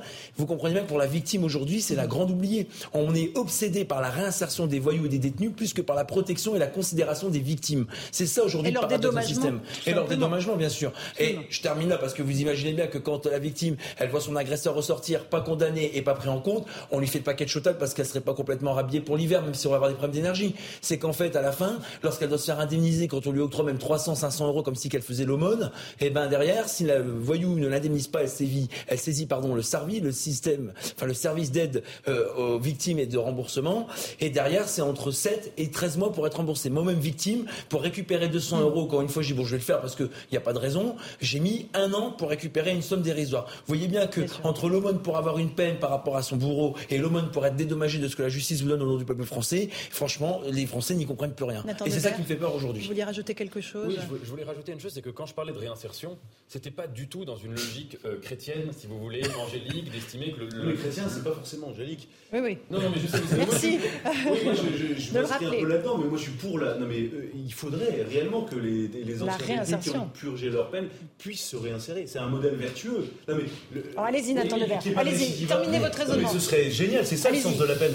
C'est pas que les gens sont incarcérés à vie. C'est qu'une fois que la société a décidé de, de punir quelqu'un, qu'il a purgé sa peine, eh bien, il a une nouvelle chance et, espérons qu'il ne récidive pas. Bien sûr, mais euh, bien sûr, je suis d'accord avec ça. Mais je veux dire, mon enjeu, c'était pas de dire qu'il faut donner une deuxième, une seconde chance aux gens, que c'était, c'est pas, c'est pas seulement ça le problème. C'est si vous voulez, quand un individu sort de prison et qu'il va être, il va avoir une proportion encore plus grande à commettre des délits ou des crimes, Là, si vous voulez, c'est pas seulement par rapport à lui euh, et la pureté de son âme et la beauté de sa seconde chance ça pose problème. C'est dangereux pour la société, si vous voulez. Si la prison est en quelque sorte une boîte de pétri de la délinquance, où la délinquance euh, se s'augmente et se, et, se, et, se, et se dissémine, si c'est une école de la délinquance, c'est un problème. Et on pourrait multiplier les, les, les, les, exemples et les analyses. Mais par exemple, quand vous voyez sur certains cas, comme les cas des dealers, il y a beaucoup de dealers, quand ils vont en prison, c'est là qu'ils vont reconstituer ou constituer en quelque sorte leur réseau. Ils vont faire du piston, un peu comme euh, certains peuvent faire du piston quand ils vont à l'ENA ou je ne sais quoi, si vous voulez, parce qu'ils vont se rencontrer les uns les mmh. autres et à la fin ils sortent et puis ils sont camarades de promotion et ils peuvent euh, euh, intensifier leurs activités de deal. ce que je veux dire, c'est que, et c'est pas pour rien que je fais une comparaison un peu ironique entre, entre l'ENA et, la, entre l'école et la prison. Ça a été inventé dans la même, à, la même époque par la République, la notion d'école et de d'école moderne et de prison moderne. C'est que la, la, démarche est la même. La démarche est de dire que l'école et la prison sont des lieux d'éducation citoyenne et d'éducation et pas seulement morale. Et donc, euh, à partir de là, aujourd'hui, j'ai l'impression qu'il y a quand même ce présupposé dans les consciences qu'il suffit d'enfermer un individu pour qu'il s'améliore. Non, c'est pas vrai. Ça ne suffit pas du tout. Si vous mettez juste un individu dans une pièce avec trois autres personnes, en plus dans des conditions lamentables et où il n'y a aucune activité, etc., c'est pas du tout comme ça que quand il va sortir, il va se dire ah bah tiens, j'ai beaucoup changé. Mhm. C'est à mon avis, c'est beaucoup plus profond que ça le changement. Alors moi, j'ai presque un raisonnement euh, opposé à celui de Nathan Devers. C'est-à-dire que je pense qu'on appartient euh, à une patrie qui est la patrie des droits de l'homme. Et on peut s'honorer d'appartenir à, un tel pays, mais qu'en réalité, l'idéologie du droit de l'homisme a infiltré tous nos raisonnements, en fait. Euh, J'attendais que vous prononciez le mot, mais Nathan Dever n'a pas prononcé le mot. C'est-à-dire qu'on parle de réinsertion euh, pour celui qui est condamné, mais on parle au deuxième, au deuxième, au deuxième rang seulement de la victime. Vous voyez, de la victime. Non, on en parle plus tard. Et ce biais idéologique-là, il me semble toujours très intéressant. C'est-à-dire qu'on parle de réinsertion, et c'est vrai que la prison devrait permettre de donner une deuxième ou une troisième chance à ceux qui ont fauté, mais la victime, elle vient toujours en, second plan. Voilà. Donc le droit de l'homisme, c'est une très belle chose, sauf que quand ça devient un biais idéologique, c'est un sujet sur lequel on doit quand même s'interroger. Parce que vous parliez tout à l'heure, Laurence Ferrari, euh, de cette histoire de karting à Fresnes. Euh, prison surpeuplée, s'il en est, mhm. en état de délabrement avancé, tout ça est vrai. Mais est-ce que vous mettez une seconde à la place de de victimes qui assistent, qui regardent sur les réseaux sociaux cette vidéo et qui voient leur violeur ou euh, leur meurtrier, je n'en sais rien, faire du karting? Mais est-ce qu'on pense un instant à ces gens-là? Non, je crois pas. Euh, Mathieu Vallet, là, on a parlé de la violence contre les policiers, hein, c'était à Massy. Il y a aussi à, Fontenay-sous-Bois des dizaines de tags anti-policiers, des couvertures des véhicules aux, alentours euh, du commissariat, des messages haineux. Euh, cette montée de la violence contre les policiers, comment est-ce que vous la vivez, vous, les officiers qui, ou, même les fonctionnaires qui sont sur le terrain Comment est-ce que vous, appréhendez à la fois ces agressions, ces inscriptions haineuses et le soutien des Français quand même global dès qu'on leur pose la question? Bah, le problème, c'est ce que je dis régulièrement, c'est qu'on sait que 72% des Français, euh, les sondages que vous évoquez régulièrement sur votre plateau, en sont la démonstration, soutiennent leur police. Le problème, c'est qu'on entend cette minorité bruyante, ces fameux 5% qu'on évoquait, euh, faire euh, du mal à la majorité des policiers. Et vous voyez bien qu'il faut quand même avoir du culot pour aller taguer fuck le 17. Hein, donc, j'ai pas besoin de faire la traduction anglaise. En plus, je suis un piètre parlant de la langue anglaise, plutôt du ch'tif, non du Nord. Mais non, non, mais c'est affolant. C'est le, le drame en fait de notre société, c'est que quand on interpelle ces voyous, d'abord le policier a banalisé le fait qu'il pouvait se faire insulter, cracher dessus, agresser à tout angle d'intervention de rue, même sa famille, quand il leur service identifié par des voyous qu'il a croisés, voire interpellés, ou même contrôlés dans sa euh, vie professionnelle. Et ensuite, c'est la réponse pénale. Si demain, on met le paquet sur la réponse pénale, sur la réponse judiciaire, sur l'institution judiciaire, on va diviser au moins par deux ces agressions, qu'elles soient physiques, verbales, ou même ces euh, violences qui sont commises sur nos collègues. Sur nos collègues. Bon, sur euh, l'initiative de la maison de Fresnes à Colantes, moi j'ai dit tout le euh, mal que j'en pensais. honnêtement, effectivement, la réinsertion, elle passe pas par les jeux du cirque, elle passe par un parcours qui est déterminé par les services pénitentiaires d'insertion et de probation. Alors peut-être qu'il manque aussi d'agents. Alors c'est dramatique parce que quand j'écoute votre plateau en venant au début, j'ai l'impression qu'il manque du monde partout, dans les hôpitaux, dans les services pénitentiaires, dans les services judiciaires, à l'école.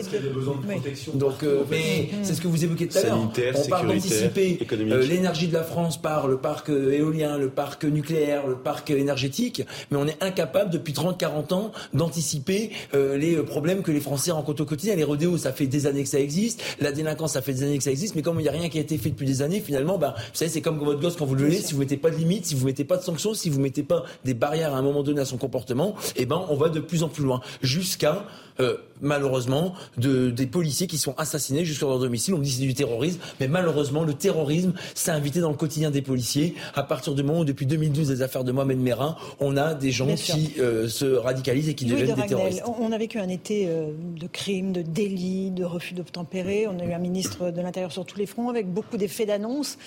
Mais dans la réalité, rien ne change pour les Français qui vivent les mêmes situations d'insécurité en permanence dans certains quartiers. Bah, c'est oui, c'est le triste constat. Euh, on a, enfin, les Français d'ailleurs ont l'impression en fait que le pouvoir politique sur ces questions-là, soit ne fait rien, soit est démuni. Mmh impuissant. Alors, euh, si on veut être honnête euh, par rapport aux questions de sécurité, je parle sous votre contrôle, euh, y a des, parfois aussi des, des, actions qui, de réforme de la police, du maillage territorial, d'organisation des rondes, des consignes aussi qui sont données aux fonctionnaires de police et de gendarmerie. les effets, on les voit parfois 3, 4, 5, 6 ans, 7 ans plus tard. quand vous allez en banlieue, le problème n'est pas uniquement sécuritaire. Quand vous avez parqué pendant des années et des années des gens qui sont issus du même pays d'origine étrangère, vous avez en fait des enclaves ethniques. Et le problème de délinquance n'est pas uniquement un problème de délinquance, c'est aussi un problème de, peuplement de ces quartiers, de population, d'organisation de la vie là-bas. Ensuite, euh, Emmanuel Macron a eu énormément de, mal au, démarrage. Il a mis beaucoup, beaucoup de temps avant de, comprendre euh, la réalité de la situation. Ce qui est assez étonnant, c'est qu'en privé, quand euh, ce sujet est évoqué, il a un diagnostic qui est à peu près le même que le vôtre, très clairement. Et ensuite, dans les décisions politiques qui sont prises, il y a des choix très étonnants pourquoi nommer, même s'il était bien sur certains aspects, Gérard Collomb, euh, au début ministre de l'Intérieur, même si les constats qu'il a fait ensuite ont permis d'ouvrir les yeux à certaines personnes, pourquoi nommer Christophe Castaner, qui globalement n'était pas un expert de la sécurité, mmh. euh, au ministère de l'Intérieur, à un moment où il y avait... Non mais je et à un moment où il y avait des besoins énormes. Et puis je pense qu'il y a une dernière, il y a, une, un dernier sujet sur la réforme parce que parce que c'est presque la fin de l'émission. Et, le dernier sujet, c'est que je pense que je fais volontairement l'analogie euh, sécurité, immigration. Le problème, c'est qu'en fait, les décisions politiques mhm. qui doivent être prises ont des conséquences que les politiques ne sont pas prêts euh, à prendre. Euh, sur l'immigration, même sur la sécurité, la victoire opérationnelle, elle est à portée de main. Les effectifs de gendarmes mobiles et de CRS on les a. La question, c'est est-ce que lorsque vous conduisez une opération de police, votre l'autorité qui est au-dessus de vous vous dit voilà, là on va aller nettoyer un quartier où il y a énormément de délinquance. Si on vous tire dessus, il y a la légitime défense. Je pense que le nombre d'effectifs euh, nécessaires pour nettoyer euh, le quartier, et il y a besoin de beaucoup tout dernier mot. Mathieu Vallée, dernier mot. Nathan aussi sur Non, non, non, je sais, sur l'immigration, juste pareil. Non, non, si vous sur la réforme, juste sur un sujet sur la réforme, c'est primordial on a le drame de nos dirigeants qui croient qu'à chaque fois qu'il y a un problème, il faut réformer la police. Aujourd'hui, on a une réforme en cours qui s'appelle les directions départementales de la police nationale. On croit qu'en mettant un chef unique à la tête de nos directions, ça, va tout changer. C'est un poil technique, euh, Mathieu. C'est technique, mais on va peut-être sacrifier la police judiciaire sur l'autel de cette réforme. et donc, Simplement pour vous dire, on veut faire cette réforme pour améliorer le taux d'utilisation. Ça veut dire augmenter l'identification des voyous qui perturbent le quotidien des gens. Sauf qu'à chaque fois, on pense que réformer la police, ça améliorera l'efficacité des services de police, ce qui n'est jamais démontré. Je pense que Gérald Darmanin a quand même plutôt agi Oui, bien sûr. On a eu des nouveaux véhicules, des commissariats. Mais je parlais de réforme structurelle. On a vu quand même euh, le gouvernement être euh, avoir beaucoup plus de volonté et donc de pouvoir et donc d'efficacité dans des domaines où c'était peut-être plus euh, facile et d'ailleurs plus destructeur, comme la crise sanitaire puisqu'on en parlait tout à l'heure au début. C'est-à-dire quand même, on voit bien que la volonté politique, euh, quand on l'a, ça a des effets. Et on peut euh, faire beaucoup de choses, même dans une démocratie, euh, pour, pour peu qu'on ait envie de changer les choses. Et juste une dernière remarque, à mon avis, la question de la sécurité, il y a ce que vous dites, il y a un manque de volonté, et il y a aussi parfois une, tendance à s'en prendre uniquement aux symptômes des problèmes sécuritaires et pas à leurs causes et pas à leurs racines qui sont parfois des racines très très profondes et qui supposent de changer vraiment de, paradigme sur, dans beaucoup de domaines. Il, il y a travailler là-dessus. Louis, en un mot il y a eu, Non, mais il y a eu des évolutions quand même sémantiques. Euh, c'est-à-dire que maintenant, il y a, il y a globalement les Français qui font le lien mm. entre une, une partie de l'immigration et la délinquance. Et Gérald Darmanin ah, qui n'arrête pas de dire à Marseille qu'il y a plus de 50% de la délinquance qui est issue de l'immigration. C'était même ce matin, ici même sur Europe 1, euh, il y avait le préfet de l'Hérault euh, qui expliquait que plus de 50% de l'immigration chez lui à Montpellier, qui est, en, qui est, en, train de devenir le nouveau Marseille, est issue euh, de l'immigration. Alors tout n'est pas la responsabilité de l'immigration, mais voilà. et, il a demandé des moyens et il a obtenu deux unités de force mobile. On verra le résultat en Merci à tous les quatre d'avoir participé à cette émission. Dans un instant, sur CNews, c'est Christine Kelly et ses invités, le grand retour d'en face à l'info. Et sur Europe 1, moi j'aurai le plaisir de vous retrouver dans un instant pour la suite de nos débats. Bonne soirée sur nos deux antennes. Mom deserves the best, and there's no better place to shop for Mother's Day than Whole Foods Market. They're your destination for unbeatable savings, from premium gifts to show-stopping flowers and irresistible desserts. Start by saving 33% with Prime on all body care and candles. Then get a 15-stem bunch of tulips for just $9.99 each with Prime. Round out Mom's menu with festive rosé, irresistible berry chantilly cake, and more special treats. Come celebrate Mother's Day at Whole Foods Market.